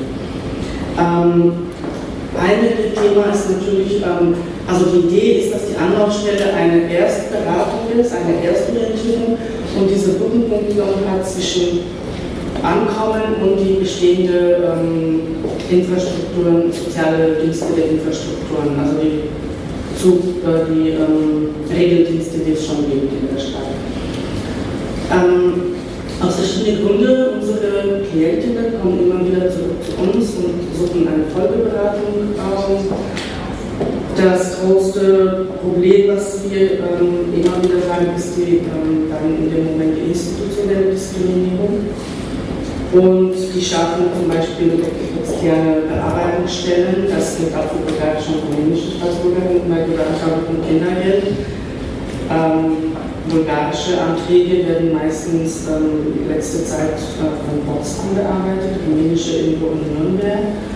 Und ähm, unserer Erfahrung nach, da äh, an diese externen Stellen sind die Arbeitskräfte oder die Sachbearbeiterinnen, sage ich mal, wenig Und das verzögert das ganze Bearbeitungsprozess, werden Unterlagen nachgefordert, die eigentlich überhaupt nicht relevant sind.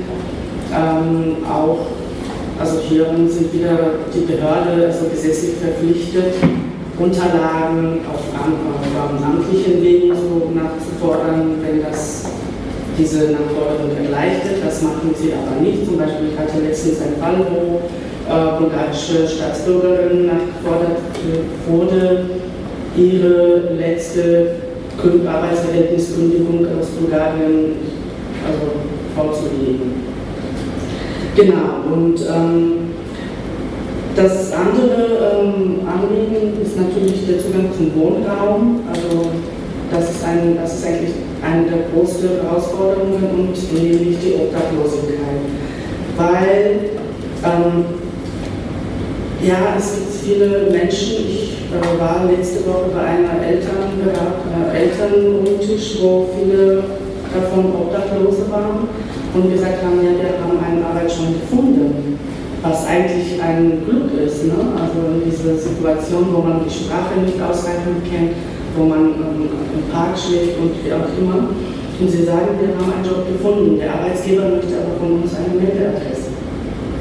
Und das ist das andere, ähm, wie soll ich sagen, das sind Stolpersteine. Also es ist das ganze System hier so, dass wenn man einen nicht hat, dann kriegt man das andere nicht. Es ist ein Teufelkreis, in dem die ähm, Menschen einfach sich super lange Zeit gehen und mit denen natürlich auch die Sozialberaterinnen und die Sozialarbeiterinnen. Ähm, es ist ein, wirklich ein Glück, eine Wohnung zu finden, wenn man neu nach Berlin kommt. Und das ist natürlich nicht ein Berliner Problem, das ist ein Bundesproblem. Ähm, Berlin ist ja aber eigentlich sehr, sag ich mal, gewünschte Stadt, attraktiv. Auf jeden Fall ähm, es ist es nicht so einfach. Also, damit man eine Wohnung kriegt, wissen wir alle, welche Voraussetzungen wir erfüllen müssen. Das haben viele Menschen nicht oder können nicht machen. Deswegen müssen sie sich, wie Sie schon gesagt haben, eine, müssen Anmeldung kaufen, die Massen Geld kostet. Oder und dann irgendwann wird man abgemeldet zu wissen. Oder man zieht irgendwo mit ein bei Bekannten, Verwandten, wie auch immer. Nicht immer kann man dort sich polizeilich anmelden, aus verschiedenen Gründen. Und so sind viele Menschen aus dieser Meldepflicht ausgeschlossen. Nicht, dass sie nicht möchten, sondern sie können nicht. Und das bringt zu der Situation, dass sie dann keine Arbeit, äh, keinen Zugang zum Arbeitsmarkt haben. Auch dazu kommen die fehlenden Sprachkenntnisse, weil sie aus Leistungsbezug ausgeschlossen sind oder keinen Anspruch haben, theoretisch. Also ich sage jetzt theoretisch, weil wir immer wieder das versuchen und manchmal auch sehr, manchmal, sondern oft klagen, gerade wenn, wenn es um Obdachlose geht. Und ähm, da ist wiederum eine riesige Herausforderung, wenn man keine Meldeadresse hat. Das heißt nicht, dass die Leute keine Leistungen beantragen können, aber da beginnt schon das Spiel, was nicht so lustig ist. Also erstens ist zu klären, okay, wer ist zuständig für die Kostenübernahme. Und manche Behörden sagen, es gibt verschiedene Regelungen in, in Berlin weit. Also es gibt zum Beispiel die letzte Meldeadresse oder ähm, äh, Geburtsdatenregelung. Oder manche Jobcenter sagen, äh, das gewöhnliche Aufenthaltsort, was eigentlich ein bisschen ähm, komisch ist bei Obdachlosigkeit, weil heute halten sich die Leute im Kreuzberg auf, morgen gehen sie nach Treptow, weil natürlich wenn sie auch mit Autos und so äh, Wohnwagen sind, dann können die gesagt nicht an einem Ort stehen bleiben. Und das bringt zu Situationen, wo unsere Mitarbeiterinnen manchmal Anträge bei zwei, drei Jobcenter stellen sollen. Und das ist alles Zeit und das ist alles Nerven und das ist alles Auseinandersetzungen mit Sachbearbeiterinnen, die wiederum, also ich möchte natürlich nicht pauschalisieren, aber meistens sehr ähm, zurückhaltend sind und viele äh, sag ich mal, typisch klischeeshaft wieder haben. Also sobald man dort persönlich erscheint, also erstens bulgarische und rumänische Staatsbürger Also wir wissen ja, wie die Medien in letzter Zeit diese ähm, Nationalitäten oder Zugehörigkeit dargestellt hat.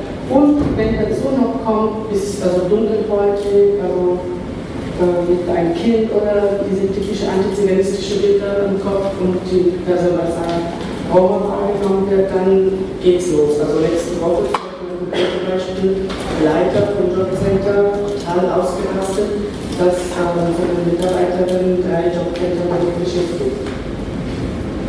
Genau. Und ähm, das natürlich erschwert auch der Zugang zu der Gesundheitsversorgung, auch wenn Kinder dabei sind besonders.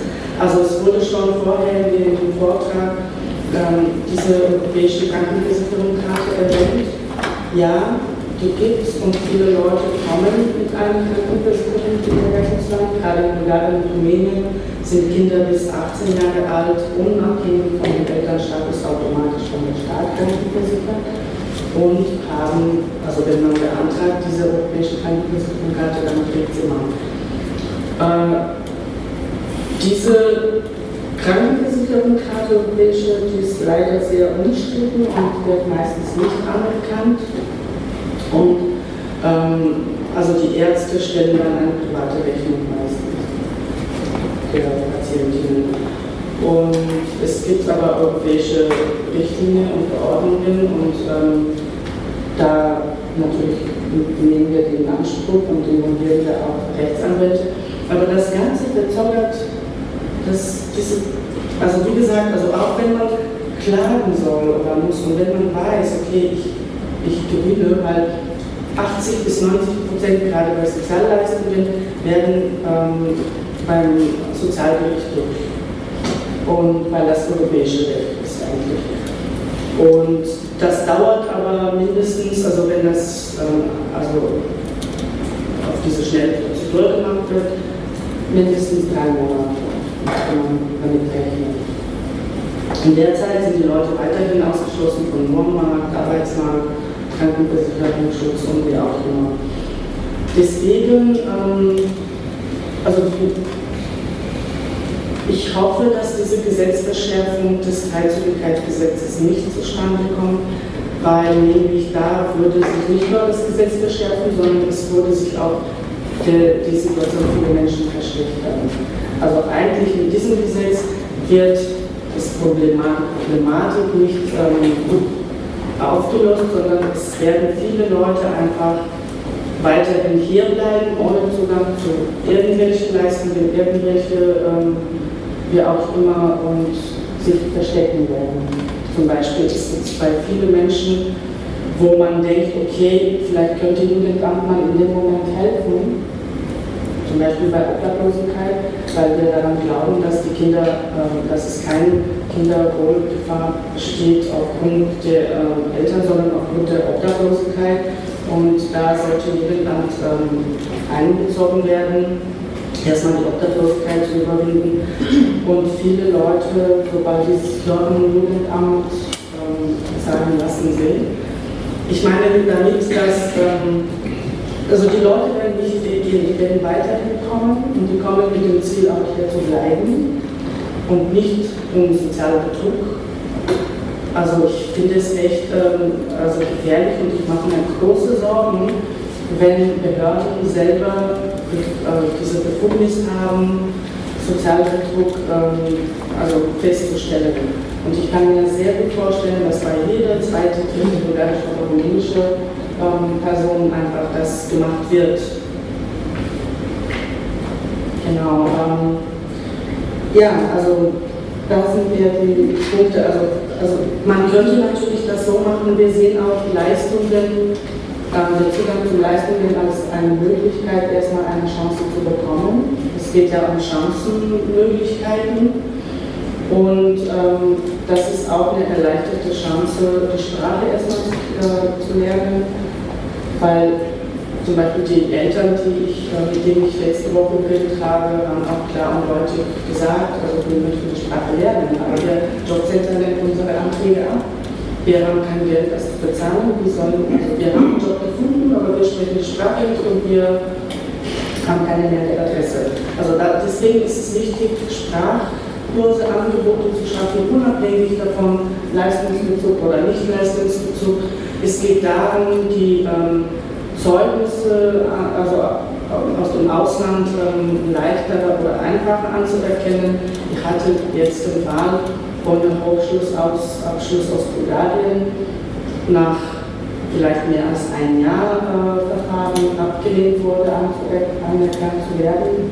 Natürlich war es eigentlich nach den europäischen Gedanken nicht sein soll oder darf, weil äh, es gibt ja diese bestimmte Akkreditierungen von bestimmten Unis, die in einer Datenbank zu sehen sind und als gleichwertige in den, in den Aufnahmeland zu sehen sind. Aber es geht um die Zeugnisse, es geht um den Zugang, weil, wie es schon auch vorher gesagt wurde, diese Maßnahmen, die äh, die Bundesagentur für Arbeit finanziert, die sind auch noch für Leute in Leistungsbezug. Und ähm, genau, und um eher diese Gefühl zu geben, also Chancenmöglichkeiten zur Zugehörigkeit zu geben. Okay, also ich glaube, das ist dann äh, doch schon wieder eine Brücke zu dem, zu dem vorhin so ein bisschen abgelehnt habe, zu der Willkommenskultur, weil ich, ich glaube schon, dass es dazu gehört. Ähm, weil ja die Frage der, der, Sprache aus meiner Sicht nicht nur in die andere Richtung geht. Also ich würde jetzt nicht nur verlangen, dass man nur sogar Deutsch lernen. Äh, innerhalb der Europäischen Union, glaube ich, haben wir alle den Anspruch, auch in unserer Muttersprache verstanden zu werden. Ähm, und das ist dann eher die Aufgabe, die sich an Verwaltung richtet, und zwar nicht nur an die Jobcenter, wie ich denke, sondern eben auch an die erwähnten Bürgerämter, weil sie oftmals die erste Anlaufstelle sind für, für Menschen, die nach Berlin kommen. Ähm, würde die Frage gerne nochmal in die Runde geben, aber vielleicht auch ähm, in die größere. Sie hatten es angesprochen, äh, wäre es nicht eine Variante tatsächlich mit einem, mit einem Willkommenspaket, also wo äh, Leute, die nach Berlin kommen, weil es hier ihr Lebensmittelpunkt sein wird für die nächsten Jahre, ähm, in den Bürgerämtern tatsächlich mit einem Willkommenspaket begrüßt werden, wo sie wesentliche Informationen bekommen in ihrer Muttersprache, ähm, wo, Beratung, ja, wo sie Beratung abholen können, wo sie auch Informationen darüber bekommen können, wenn sie das ein oder andere Problem haben wo sie sich hinwenden können.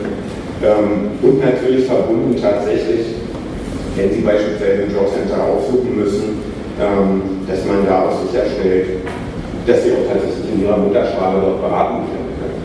Ähm, also aus meiner Sicht sage ich mal, ähm, die werden jetzt wahrscheinlich alle mit den Augen rollen, aber ich muss ehrlich sagen, ich finde es Skandal, dass Leute einen Sprachkurs erst machen können, wenn, äh, wenn sie Leistungsbezug haben. Also das finde ich unglaublich. Ähm, aus meiner Sicht müsste es eben tatsächlich ein Recht geben, einen ähm, Sprachkurs auch zu machen, äh, weil das gehört zur Freizügigkeit innerhalb der Europäischen Union, äh, wenn ich sie denn wahrnehmen möchte, äh, einfach so. Wenn ich, ich entscheide, meine anderen äh, zu nehmen. Das ist die Freiheit, die uns versprochen wurde. Ja.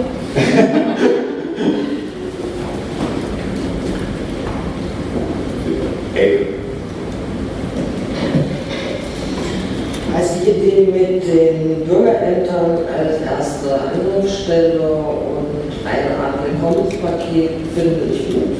Mich würde noch interessieren, was müsste in so einem Willkommenspaket denn alles drin sein. Das ist der eine Punkt. Ähm, der zweite Punkt ist nochmal dieses Problem mit den Meldeadressen.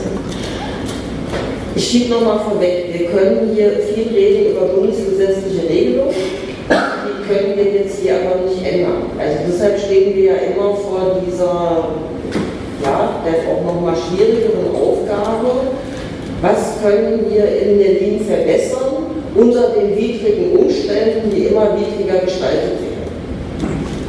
Da finde ich, ist ein Punkt eben wirklich diese Willkommenspaket äh, Bürgerämter, aber Meldeadresse. Also Meldeadresse ist ja ein Riesenproblem, ähm, weil für viel Geld muss man sich Meldeadressen kaufen. Äh, für viel Geld muss man sich im Übrigen auch irgendwelche verranzten Matratzen kaufen und sagt, das ist meine Wohnung. Ist nochmal ein anderes Problem. Ähm, was mit der Wohnungsnot auch noch mal größer geworden ist. Aber viele Menschen haben ja das Problem mit den Meldeadressen, weil dann Ämter sagen, ohne Meldeadressen Pech gehabt. Bei den Wohnungsnoten ist es ja so, dass ähm, bestimmte, die Adresse von bestimmten Beratungsstellen als Adresse anerkannt wird bei Ämtern. Ähm, wäre es auch eine Möglichkeit, dass man sagt, bestimmte Stellen oder bestimmte Adressen von Beratungsstellen, von irgendwelchen Einrichtungen werden anerkannt als Meldeadresse, auch im Rahmen der Arbeitnehmerfreizügigkeit. Wenn das der Zugang ist, um überhaupt von irgendeinem Amt gehört zu werden. Und eine dritte Frage, weil wir immer wieder über die Jobcenter gesprochen haben, mein Eindruck ist, dass viele Menschen, die in kommen und dort ein Sprachproblem haben, eine Sprachbarriere haben, gar nicht bis zu den Sachbearbeitern, der Sachbearbeiterin vorstoßen, sondern schon einfach vorne an dieser Anmeldung elend verhungern. Wenn man Glück hat, gibt es da einen Menschen vom Wachschutz, der eine andere Sprache kann als Deutsch und der nochmal weiterhelfen kann. Ansonsten gibt es da nicht die Bereitschaft, Heger hin oder her irgendwelche Dolmetscher hinzusetzen. In dem Zusammenhang äh, nochmal die Frage, Stadtteilmütter ist gerade ein ganz schlechtes Thema, weil sie werden abgewickelt, aber ich stelle nochmal die Frage, äh, irgendjemand hat es erzählt im Gespräch, was wir vorher hatten, im Jobcenter Neukölln gibt oder gab es vielleicht Lotsen, die nochmal geholfen haben äh, bei der Aus, beim Ausfüllen von bestimmten Anträgen. Also wäre das auch nochmal ein Ansatz, hier Verbesserungen herbeizuführen. Ich würde gerne. Ja, guten Tag zusammen, mein Name ist Lesja Muschenko. Ich bin nachher auch nochmal dran von der zentralen Erstanlaufstelle Anerkennung im Kundennetzwerk Berlin. Ähm, ich wollte nur eine ganz kurze Anmerkung äh, zum Willkommenspaket sagen. Das gibt es schon. Also es gibt ein Willkommenspaket, das soweit ich weiß von der, ich kann jetzt zur Qualität will ich nichts beurteilen, das kann ich sehr schwer sagen, und das ist bei den Ausländerbehörden, soweit ich weiß, da soll das ähm, auch ausgehändigt werden. Und da sind die Infos, die ich habe, es sollte mehrsprachig sein, soweit ich weiß, und ich weiß nicht in wie vielen Sprachen, ähm, aber da sind ja Grundinfos zum Beispiel zur Wohnungssuche, Arbeitsmarkt und äh, Kinderbetreuung und solche Fragen und auch Adressen von Beratungsstellen enthalten. Ich wollte es nur anmerken, jetzt nicht, dass das die Lösung aller Probleme dann wäre, aber das wäre vielleicht ein Ansatzpunkt, den man weiterentwickeln könnte oder auch an andere Stellen weiterverteilen könnte. Ja, vielen Dank für den Hinweis. Es ist ja auch ganz wichtig, dass man es da hat, weil das hat nicht neu muss, aber wenn Sie gleich beschreiben. Also es ist in der Tat so, dieses Willkommenspaket gibt es, es gibt es im Büro der Integrationsbeauftragten und auf deren Website. Also es ist zugänglich. Ich meine, wir erleben ja auch, dass viele Zuwanderer ähm, eben ja schon im Vorfeld auch ähm, über Internet, also wer dazu in der Lage ist, auch das schon recherchiert. Und, ähm, und das andere ist, in der Tat, es gibt es in mehreren Sprachen. Ähm, aber eine der letzten Amtshandlungen von Herrn Bini war, dass er einfach nochmal ein Anliegen hatte, die Sprachvielfalt nochmal wieder ein bisschen zurückzudrängen. Wir haben gerade noch äh, durchbekommen, äh, zum Beispiel Spanisch nicht einzustellen? Also solche Sachen, ähm, da müsste man viel häufiger gucken, dass, und ich meine auch gerade Internet, dass zumindest in der Internetversion, ob man dann immer druckt, ist auch mal eine Sache, aber dass man zumindest sowas runterladen kann, ausdrucken kann in den Beratungsstellen oder so, oder Teile davon. Also das sollte sicher, äh, also sichergestellt werden, davon gehe ich aus. Und bisher war es eben so, dass die Ausgabestelle zum Beispiel in der Liga äh, Clearingstelle in der Ausländerbehörde war. Und ähm, es gibt dann so einen äh, Laufzettel, immer wenn jemand zum ersten Mal vorspricht, dann äh, kriegt er den Hinweis, holt sich dort das Infopaket in der äh, Liga-Beratungsstelle ab. Es kommen nicht alle an, kommen auch an manchen Tagen nicht alle Leute an. Also obwohl reger Besucherverkehr ist, also da steuern wir nach, haben regelmäßig Auswertungsgespräche. Und das ist jetzt sozusagen die Idee, die bei uns jetzt ähm, innerhalb, also auch meine, meine Wahrnehmung oder auch entweder auch Rücksprache mit meinen Kolleginnen vor Ort, dass der Vorschlag war, eigentlich die beste Stelle ist dann zum Beispiel das, äh, das Bürgeramt, da, da kommt man früher oder später eben hin und äh, das wäre sozusagen, wenn es das Willkommenspaket schon gibt, dann sollte es da vielleicht auch vor, vorrätig sein. Und äh, das ist auch ein Thema in, ich habe mit mehreren Stadträten und ein, zwei jetzt auch Kontakt gehabt. Ähm, die Bezirke, würde ich sagen, wachen da auch gerade erst auf oder so. Ich glaube, da bedarf es einmal das von unten, dass wir das sozusagen in unseren Netzwerken thematisieren und über Bürgermeister oder die Integrationsbeauftragten in den Bezirken gehen. Aber meiner Ansicht nach müsste auch nochmal was von oben, aber ich weiß, dass es auch schwer ist, Senat und Bezirke, Bezirke sind auch unabhängig. Aber ich finde, da sollte man sich insgesamt nochmal Gedanken zu machen auch die Vielsprachigkeit auf jeden Fall. Und es ist zumindest eine Krücke, würde ich mal so sagen. Es ist was, da kann man erstmal nachlesen oder auch schnell gucken, wer ist denn da erstmal für Ansprechplatz, ist sehr breit aufgestellt, ist auch nochmal überarbeitet worden. Also, und man kann es auch immer wieder nochmal überarbeiten, wenn man Vorschläge hätte. Ja, also von daher, das ist sicherlich eine, ein kleines Instrument, was schon mal da ist und was man vielleicht auch benutzen kann der Frage, darf ich nochmal gleich weiter zu den Begleitdiensten? Also wir machen in den Bezirken, da wo wir dann voran sind, ich kann jetzt nur für die ABO-Standorte äh, sprechen, unterschiedliche Erfahrungen mit den Begleitdiensten. Manche funktionieren wunderbar und manche, ähm, da wird auffällig, dass das oft Jobcenter-Maßnahmen sind und dass die Rekrutierung ähm, eben, also ich habe selber mal im Jobcenter gearbeitet, ich weiß, wie Maßnahmen bestückt werden. Ähm, da sitzen nicht unbedingt immer zunächst erstmal die kompetentesten Leute. Und äh, wir erleben eben doch auch manchmal, dass äh, Leute helfen wollen, aber manchmal eben nicht dazu ausgebildet sind, nicht dazu qualifiziert sind, ähm, also ja, Unterstützung zu machen und dass oft sich auch viele auch schwer tun bei den Begleitdiensten. Manche verlassen ihr Büro auch nicht und machen da lieber eine Beratung oder so. Also da müsste man nochmal hingucken. Ich denke, das ist ein gutes Instrument. Man müsste vielleicht noch mal ein paar äh, ein bisschen nachsteuern, also dafür Sorge tragen, dass sie auch qualifiziert werden. Was heißt denn so eine Begleitung? Wie weit darf ich mich da einmischen? Darf, ne? Also worum geht es? Ich denke, das wäre was, was man sicherlich gut, äh, gut ausbauen kann. Also wie gesagt, punktuell funktioniert das schon ganz gut aber das sollte auch flächendeckend auch nochmal sich angeguckt werden. Und ich habe Schwierigkeiten damit, wenn es dann so Maßnahmen sind, ich bin mir nicht ganz sicher, vielleicht tue ich mich da auch, aber so wird mir das berichtet, da habe ich noch keine Gelegenheit gehabt, nochmal nachzupacken. Ähm, das sollte auch sozusagen eher so das ähm, Verlässliches sein und das nicht sozusagen, äh, weiß jetzt nicht, äh, eben, also es sollte schon auch die Perspektive für die Menschen sein. Eine andere Sache ist, vielleicht wenn ich das nochmal sagen darf, es gibt ja ein wunderbares Projekt in Berlin, den Gemeinde Imagedienst.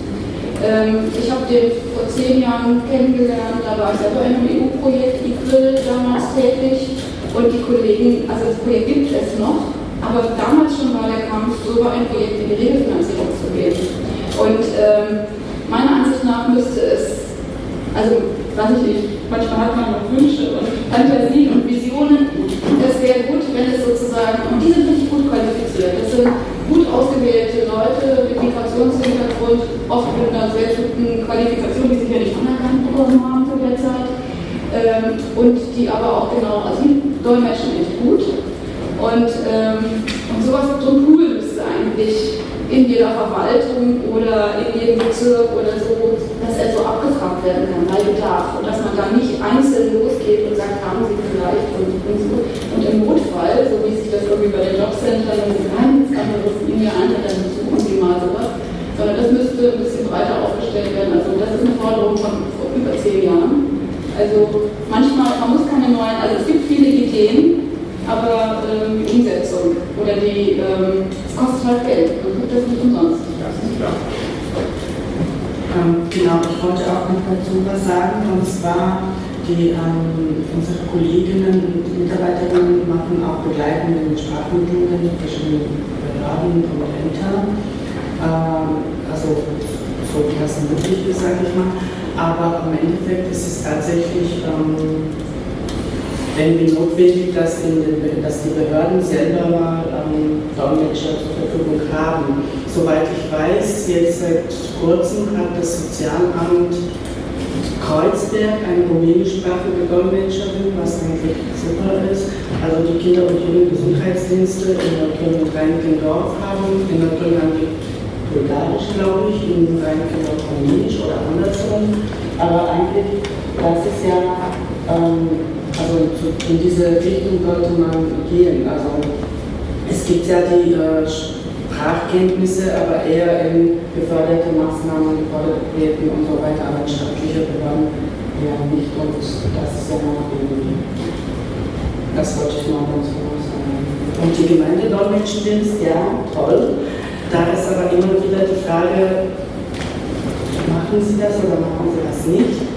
Es gab letztens eine große Auseinandersetzung zwischen Senatsverwaltung Arbeit und autonomen Frauen und Gemeindedolmetschendienst, da das Gemeindedolmetschendienst ähm, teilweise von dem Senat finanziert ist auch.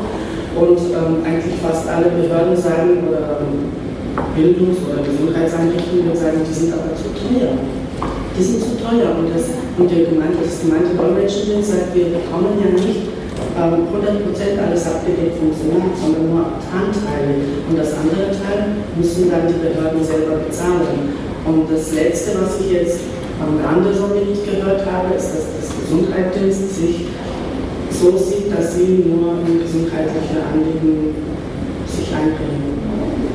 Also, das möchte ich insofern ergänzen, dass, ähm, dass die Krux ist, die, die Gemeindedolmetscher arbeitet auf Honorarbasis und äh, um sich überhaupt zu finanzieren. Also das heißt, das ganze Setting müsste nochmal geändert werden. Und das ist sicherlich so, dass eben einfach äh, aufgrund dieses Settings eben dieses Angebot gar nicht ausgeweitet werden kann. Und die haben ja ursprünglich auch bei Gesundheit Berlin angefangen. Und dass sie sich, und ich finde das eher, spricht für das Projekt, wenn die sagen, wir bleiben auch erstmal daneben, wo wir wirklich auch äh, sozusagen äh, auch sehr kompetent sind und, und so. Aber das ist ein ein Modell und man, das gibt es auch in anderen Kommunen oder auch, ich meine, der IQUIL, ich habe auch mit europäischen ähm, Partnern vor zehn Jahren gearbeitet. Das äh, ist eigentlich woanders auch ein Standard. Ja? Also ähm, da muss man einfach nochmal drüber nachdenken. Ja, vielen Dank. Worte.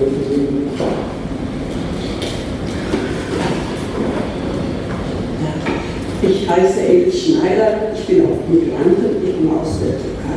Ich meine, wir haben etliche Probleme jetzt in ganz Europa, nicht nur in Deutschland.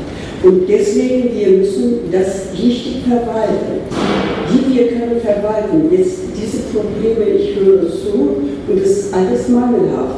Ich meine, Wirkungspaket, das ist ganz enorm wichtig. Die Leute werden hier hinkommen, erstmal aufnehmen, was sind was sie wollen und wo kann man hinleiten. Ein zweites Beispiel, äh, die Dame sagte, ob, äh, ich meine, Beratungs- und äh, ich meine, die Leute müssen von der EU ernst genommen werden. Diese Beratungsstellen müssen sie mehr, mehr Leute einstellen. Und jeder Bezirk, ich meine, unsere Beratungsstellen haben, äh, Bürgeramt auch, müssen sie zusammenarbeiten. Und wir müssen wirklich das ernst nehmen. Wenn wir richtig verwalten, Bürgeramt und Beratungsstellen alle zusammenarbeiten, und dann wir können auch die Leute wegweisen, wo müssen sie hin, wie müssen sie hin. Und das ist auch äh, riesen Arbeitslosigkeit und andersrum wird nicht die Leute eingestellt. Das darf nicht sein. Beratungsstellen müssen sie mehr Leute haben und mehr Sprachen müssen sie angeboten werden, kostenlos muss sein. Jeder muss freiwillig etwas lernen können, womit kann er anfangen, um zu arbeiten. Wir wollen nicht sozial, vom Sozialamt leben, wir wollen selber uns finanzieren. Ich meine, die Leute, die hier hinkommen, die wollen sie nicht rumsitzen. Gerade die von den Bulgaren und von Rumänien, die kommen, die wir müssen auch ernst nehmen. Und ich denke, das Anhaltspunkt, wirklich, wirklich, die vorhin haben Sie auch gesagt, Beispiel Kindergeld und Krankenversicherung. Europa muss gemeinsam, alle europäischen Länder, einheitliche Krankenversicherung haben. Ich meine, wenn ich bin versichert in Bulgarien oder in Spanien und in Deutschland, ich muss mich diese Versicherung wirklich überall nicht behandeln lassen. Wir können nicht auf einmal die Kinder auf die Straße lassen und die schwangere Frau, wenn ein Kind bekommt, dann weiß nicht wohin. Einheitliche Krankenversicherung und überall die Leute einstellen und Sprachen müssen kostenlos sein. Vielen Dank. Ähm, ja, sofort. Ähm, also ist ja sozusagen dieses Stichwort, ähm, was wir jetzt sicherlich hier nicht in Berlin lösen können, aber ich glaube, sozusagen, man auch reden muss, äh, Sozialunion, also mal kurze Erfahrung von mir im Europaausschuss des Abgeordnetenhauses wird auch über das Thema Arbeitnehmerfreizügigkeit diskutiert, ähm, mehr oder weniger mit Sachkenntnis. Und ähm, da ist natürlich der große, große These, ähm, die nach wie vor zumindest von einer Regierungspartei vertreten wird, dass äh, eine Zuwanderung in die sozialen Sicherungssysteme stattfindet. Und wenn man da nur einfach das Wort Sozialunion fallen lässt, äh, da ist da eine große Bewegung im Saal. Also das ist äh, überhaupt nicht vorstellbar. Aber ich glaube, auf der anderen Seite muss, also brauchen wir zumindest, brauchen eine einheitliche Arbeitslosenversicherung in Europa, das glaube ich auf jeden Fall. Und wir brauchen, äh, also zumindest haben sie harmonisierte Krankenfälle. Es darf nicht passieren, dass Arbeitnehmerinnen und Arbeitnehmer nicht krankenversichert sind innerhalb der Europäischen Union. Das darf das überhaupt nicht passieren. Ähm, wir haben nur das, das, Problem, dass wir sehr unterschiedliche Systeme haben, selbst wenn ich das steuerfinanzierte NHS äh, ähm, in, in, Großbritannien sehe und ein beitragsfinanziertes System haben hier und dann auch noch in so einer Zweiklassengeschichte mit PKV und GKV. Das ist, ist ja in der Entwicklung vorstellen. Ich will trotzdem noch mal ein, ein Stichwort von Elke Breitenbach auf, aufgreifen, nämlich ähm, war ja ein sehr konkreter Vorschlag, mal zu sagen, wie wäre es denn, ähm, wenn wir auch in die Richtung diskutieren, dass zumindest erstmal hier in Berlin als Meldeadresse eine Beratung stellen, dass er anerkannt werden würde. Das würde ja vielen Sicherheit auch erstmal helfen. Ähm, da fände ich ganz schön, wenn wir da noch ein paar Stimmen einsammeln können. Und jetzt habe ich zwei Wortmeldungen im Publikum gesehen. Drei. Ja. Dann fangen wir Ja, Matrix, super Überleitung. Ich wollte das auch noch ansprechen, diese äh, Meldegesetz in Berlin, das ist äh, der Vorschlag finde ich super, dass die postalische Adresse werde wahrgenommen als Meldeadresse, respektive andere Möglichkeiten geben den Menschen, äh, sich ohne feste Wohnsitz melden. Wie können deutsche Bürger hier in Berlin sich melden, weil dass ich der äh, ich sehe das oftmals als der Zugang überhaupt in deutsche, nicht nur Arbeitswelt, aber auch Sozialwelt und äh, in ganz breite einfach Sachen, das ermöglicht, diese Meldeadresse zu haben. Ich werde noch kurz, ich mag das nicht so, aber ansprechen, dass ihr alle ein bisschen Blick darüber bekommen von Praxis, was hieß, eine Meldeadresse sich zu besorgen. Oftmals auf Schwarzmarkt, diese Adresse kostet 50 Euro monatlich und mehr. Nur, dass Sie ein bisschen Bild bekommen. Und zweite Sache, das äh, Fernwissen bis jetzt, weil der ein Thema oder sowas war Zugang zum Arbeitsmarkt. In so einer Situation finde ich Jobcenter als die Einlaufstelle. In Praxis sieht das aus, dass viele EU-Bürger bekommen keine Leistungen, bekommen Ablehnungen und dann sollen die selbst Arbeit suchen. Und bei Selbstarbeit zu suchen stoßen viele Leute, die, mit denen wir arbeiten, auf Vermittlungsagenturen, die natürlich brauchen Vermittlungsgutscheine. Und äh, man bekommt natürlich nur, wenn man Leistungen bezieht. Also das ist für viele Menschen, die einfach äh, neu anfangen, respektive anfangen in Deutschland möchten, fährt auch Zugang zum äh, einfacheren Arbeiten, nicht nur für hochqualifizierte Menschen, aber auch Menschen ohne Qualifikation und es ist ziemlich schwer, Arbeit zu finden. Ja, das wollte ich noch. Vielen Dank. Äh, schön für Präsentation. Ich würde den Entschuldigung, könnten Sie in der Reihenfolge, ich müsste gerade noch um die Ecke. Ja, Dankeschön. Ich würde mal ganz kurz den Ansatz aufgreifen, Jobcenter und Sprachkompetenz. Ich halte es für absolut möglich, in den einzelnen Jobcentern daran zu erinnern, an ihre ordinäre Aufgabe, also Sprachkompetenz bereitzustellen Jetzt sind halt weniger handelnde Personen, meist die Geschäftsführer selber der Jobcenter. Die Konstruktion ist meist über eine Trägerversammlung der Bundesagentur, also die hat ja ähm, regionalen Charakter hier in Berlin. Da kann man durchaus ansetzen, erst an die Bundesagentur schreiben und daran erinnern und dann aber auch vorschlagen, dass es ja Netzwerke gibt zu Sprachkompetenz. Ich habe jetzt nur das Beispiel Jobcenter Marzahn-Hellersdorf arbeitet mit einer vietnamesischen Community zusammen im Bezirk. auch im Zusammenhang mit äh, depressiven Erkrankungen. Also da nutzt man äh, den Sozialraum vor Ort. Es gibt natürlich auch Jobcenter-Geschäftsführer, die sind Beratungsassistent.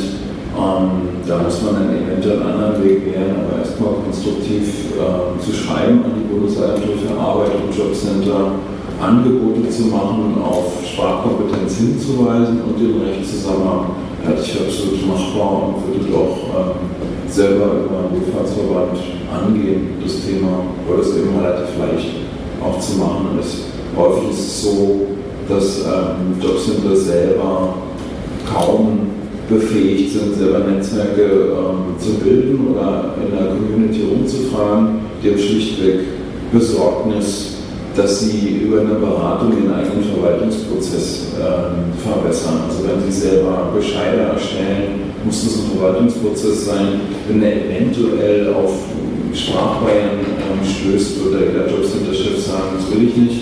Hier geht es immer darum, im Eingangsbereich durch Sprachkompetenz zur Verfügung zu stellen. Und die äh, Jobcenter rüsten jetzt nach und nach auf mit unbefristeten Arbeitsverträgen und studierten Arbeitsmarktmanager, die so vorne bei der Tür einsitzen äh, bis vor zwei Jahren hat der Jobcenter Mitarbeiter Durchschnitt nur von 30 Prozent, unbefristet eingestellt waren, 70 Prozent der Arbeitsverträge von zwei Jahren oder ein Jahr. Damit kann man auch nicht weit hopsen. Aber das ist ähm, mittlerweile bei allen Bezirken anders. Fast alle haben zu über 90 Prozent unbefristete Mitarbeiter und können jetzt auch als Strukturen schaffen. Da könnte man absolut ansetzen. Ja. So, und wenn Mitarbeiter von der Linksfraktion, ich habe ähm, zwei Fragen, Hinweis. Ähm, ähm, das eine ist, es gibt ja, es gibt ja Instrumente. Ein Instrument ist die interkulturelle Öffnung, die angebliche interkulturelle Öffnung der Verwaltung. Es gab auch schon mal Modellprojekte zur interkulturellen Öffnung der Jobcenter. Die sind allerdings ähm, nicht ähm, verbreitert worden, so, die sind jetzt nicht flächendeckend eingeführt worden. Ähm, diese interkulturelle Öffnung, wenn man sie denn in den einzelnen Jobcentern tatsächlich äh, äh, in Ansatz bringen würde und dafür Konzepte entwickeln würde, wenn man Jobcenter verpflichten würde, sozusagen für jedes einzelne Jobcenter ein Konzept der interkulturellen Öffnung tatsächlich zu implementieren im Jobcenter, mit den Möglichkeiten vor Ort, die es gibt, ähm, dann wäre man wahrscheinlich schon einen Schritt weiter, äh, wäre sozusagen eine Anregung, das sozusagen mit in die, die äh, Beratungsstrukturen hineinzunehmen, in die Selbstorganisationsstrukturen hineinzunehmen, äh, dort sozusagen die Forderung äh, wieder weiter nach vorne zu holen, diese interkulturelle Öffnung einzufordern und zu forcieren. Das ist das eine. Das andere ist, es gibt in Berlin Partizipations- und Integrationsgesetz, ähm, bei dem man auch nochmal gucken muss, ähm, ähm, äh, funktioniert es so, wie es funktioniert eigentlich? Also erfüllt es seinen Zweck?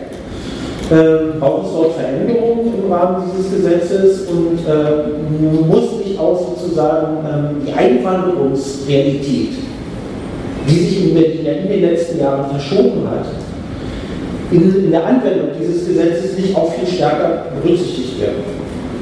Äh, das wäre ja was, was man sozusagen über die Strukturen, Beratungsstrukturen und Selbstorganisationsstrukturen als Thema nochmal viel stärker an den Senat heran tragen könnte, ähm, in einer anderen Qualität, als wir als Opposition können. Ein letzter Hinweis nur noch, äh, oder eine Frage auch Sie, sehen, sehen Sie das auch so oder welche Erfahrungen haben Sie damit? Mit diesen zwei Themen interkulturelle Öffnung und Partizipation zum Integrationsgesetz. Und das letzte, was ich sagen wollte, ist, es kommen ja, also die einen, die einen Einwanderer sind die, die bei den Beratungsstrukturen ankommen und mit denen sie Kontakt haben. Es gibt aber nach wie vor in Berlin, und ich weiß gar nicht, ob die größer wird, ich persönlich kenne, kenne zwei davon, auch ähm, äh, äh, äh, Wohnstrukturen, die inoffiziell sind. Äh, es gibt nach wie vor bewohnte und also eigentlich verlassene Kleingartensiedlungen, die jetzt aber bewohnt sind. Ähm, es gibt Gewerbegebiete, Gewerbehöfe, die bewohnt sind.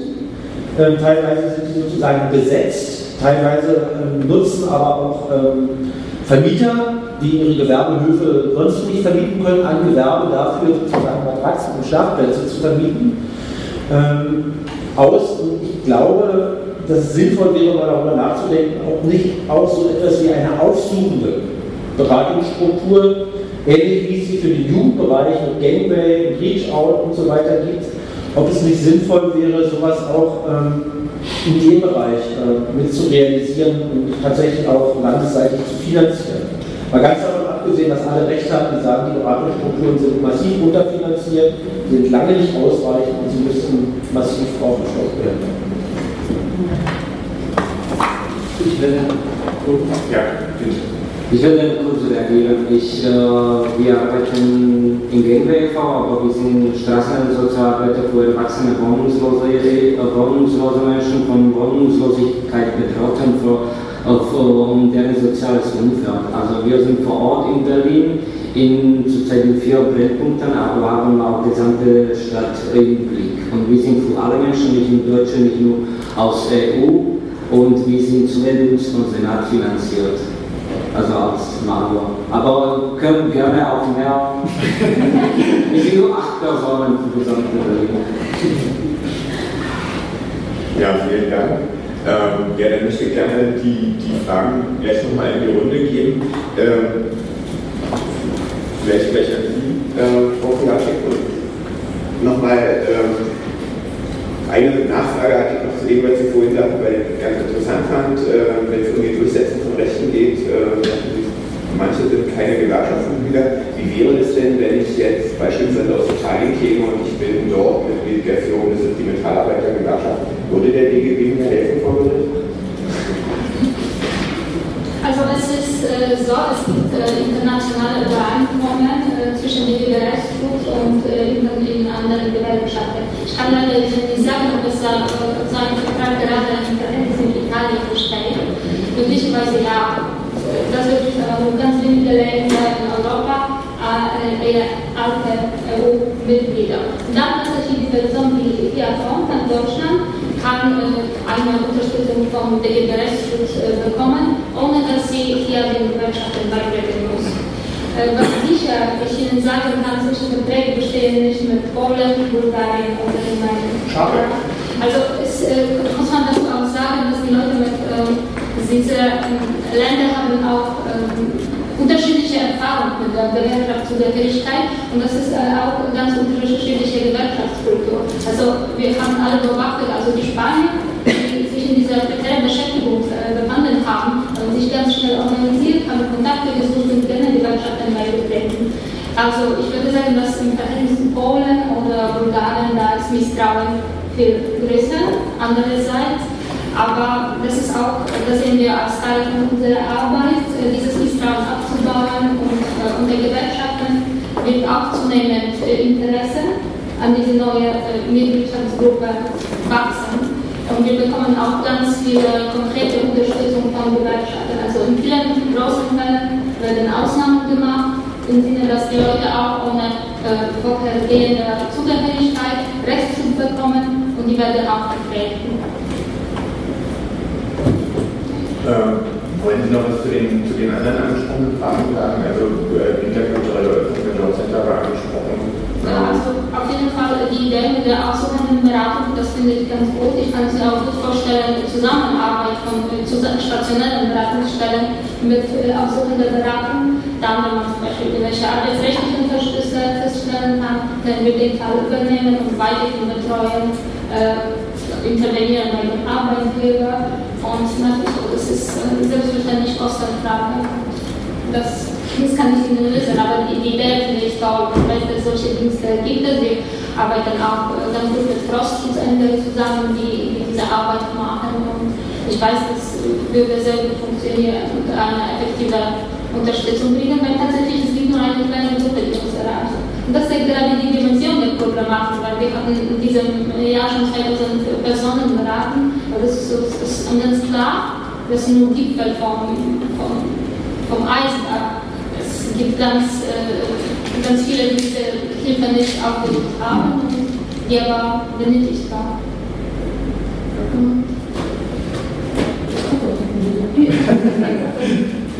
ähm, ich wollte auch zu der aufsuchenden Arbeit etwas sagen, und zwar, dass äh, wir hatten, sage hatten, weil die Mitarbeiterinnen das seit dem Sommer ehrenamtlich machen. Ähm, es gab dieses Jahr eine Maßnahme für aufsuchende Arbeit und Unterstützung bei Wohnungslosigkeit. Diese Maßnahme wurde von der Senatsverwaltung für Arbeit, Integration und Frauen finanziert und äh, dafür wurden drei Träger beauftragt. Einer davon war Amaro Forum. Und es geht darum, ähm, also aufsuchende Arbeit zu leisten und zu intervenieren an bestimmte Brennpunkte, wie zum Beispiel Görlitzer Prager, Kuchenbrache und, und, auch in anderen Bezirken. Ich muss leider sagen, dass die Förderung hat einfach gereicht bis zum Sommer. Und nachdem mussten die Mitarbeiterinnen das endlich machen, weil diese, äh, diese Arbeit nimmt total viel Aufwand in Anspruch. Also es ist nicht nur die Leute aufzusuchen, sondern auch zu gucken, was man machen kann. Und wie ich schon mal vorher gesagt habe, bei Obdachlose äh, Bürgerinnen ist es erstmal die Zuständigkeit, welche Behörde ist für den zuständig und bis nur das herauszukriegen, dauert bis zu Wochen. Und es ist von hier nach da, von hier nach da. Was die interkulturelle Öffnung von Behörden angeht, ich war letzte Woche bei einem Treffen, wo die Migrationsbeauftragte von einem Jobcenter dabei war. Und ähm, sie meinte, dieses Jahr haben wir so viele Weiterbildungen gemacht, so wie nie vorher. Wir haben so viel interkulturell geöffnet jetzt.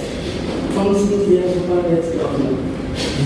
Also wir hatten, ähm, nee, tatsächlich, also tatsächlich. Also wir hatten letztes Jahr im Rahmen der Awareness-Kampagne, die wir durchgeführt haben, äh, mehrere Workshops zu verschiedenen Themen gemacht.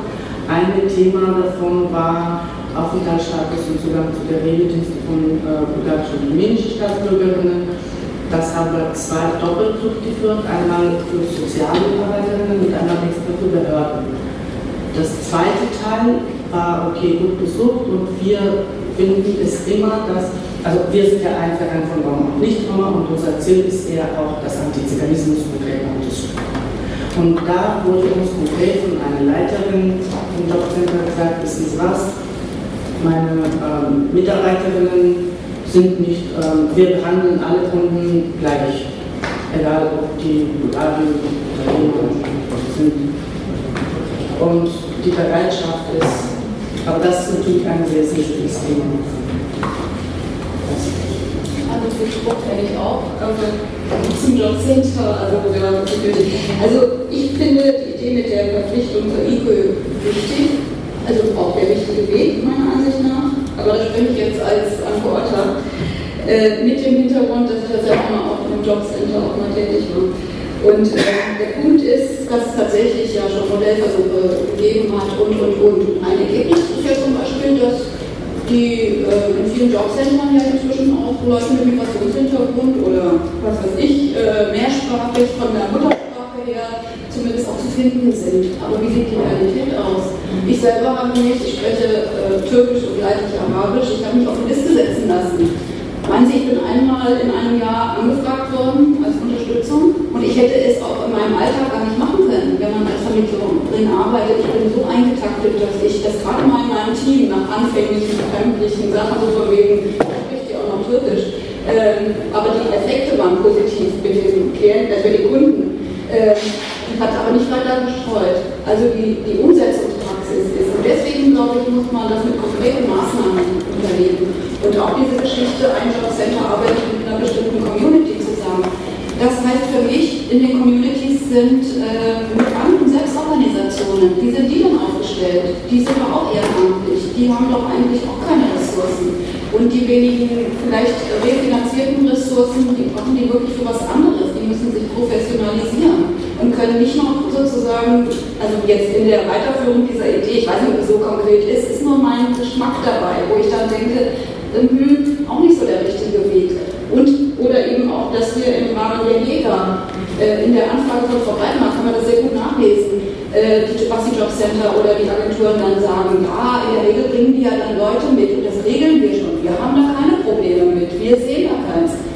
Das heißt wirklich Ressourcen, also Maßnahmen dahinter verankern. Ja? Also dass wirklich ähm, Strukturen gelegt werden. Und, äh, und natürlich diese Fortbildungen, ich glaube, dass ein Großteil der Mitarbeiter, die Fluktuation innerhalb der Jobcenter ist ja auch sehr groß gewesen in den letzten Jahren mit den Mitarbeitern, viele sind offen für Fortbildungen und profitieren auch, wenn sie dann das Glück haben, auch mal an einer teilgenommen zu haben. Oder es ist so, dass dann ein ganzes Team oder drei Teams äh, oder fünf Teams verpflichtet werden. Naja, da kann man sich auch denken, was dabei rauskommt. Da sitzen dann doch die Hälfte der Leute dann so da. Ja? Und es ist ja nicht so, dass sie wirklich, dass der Rahmen dafür auch geschaffen ist, das dann auch mal anzuwenden, beziehungsweise das Klima dafür geschaffen ist. Also wie gesagt, türkischstämmige Mitarbeiter in dem Jobcenter haben nicht türkisch beraten.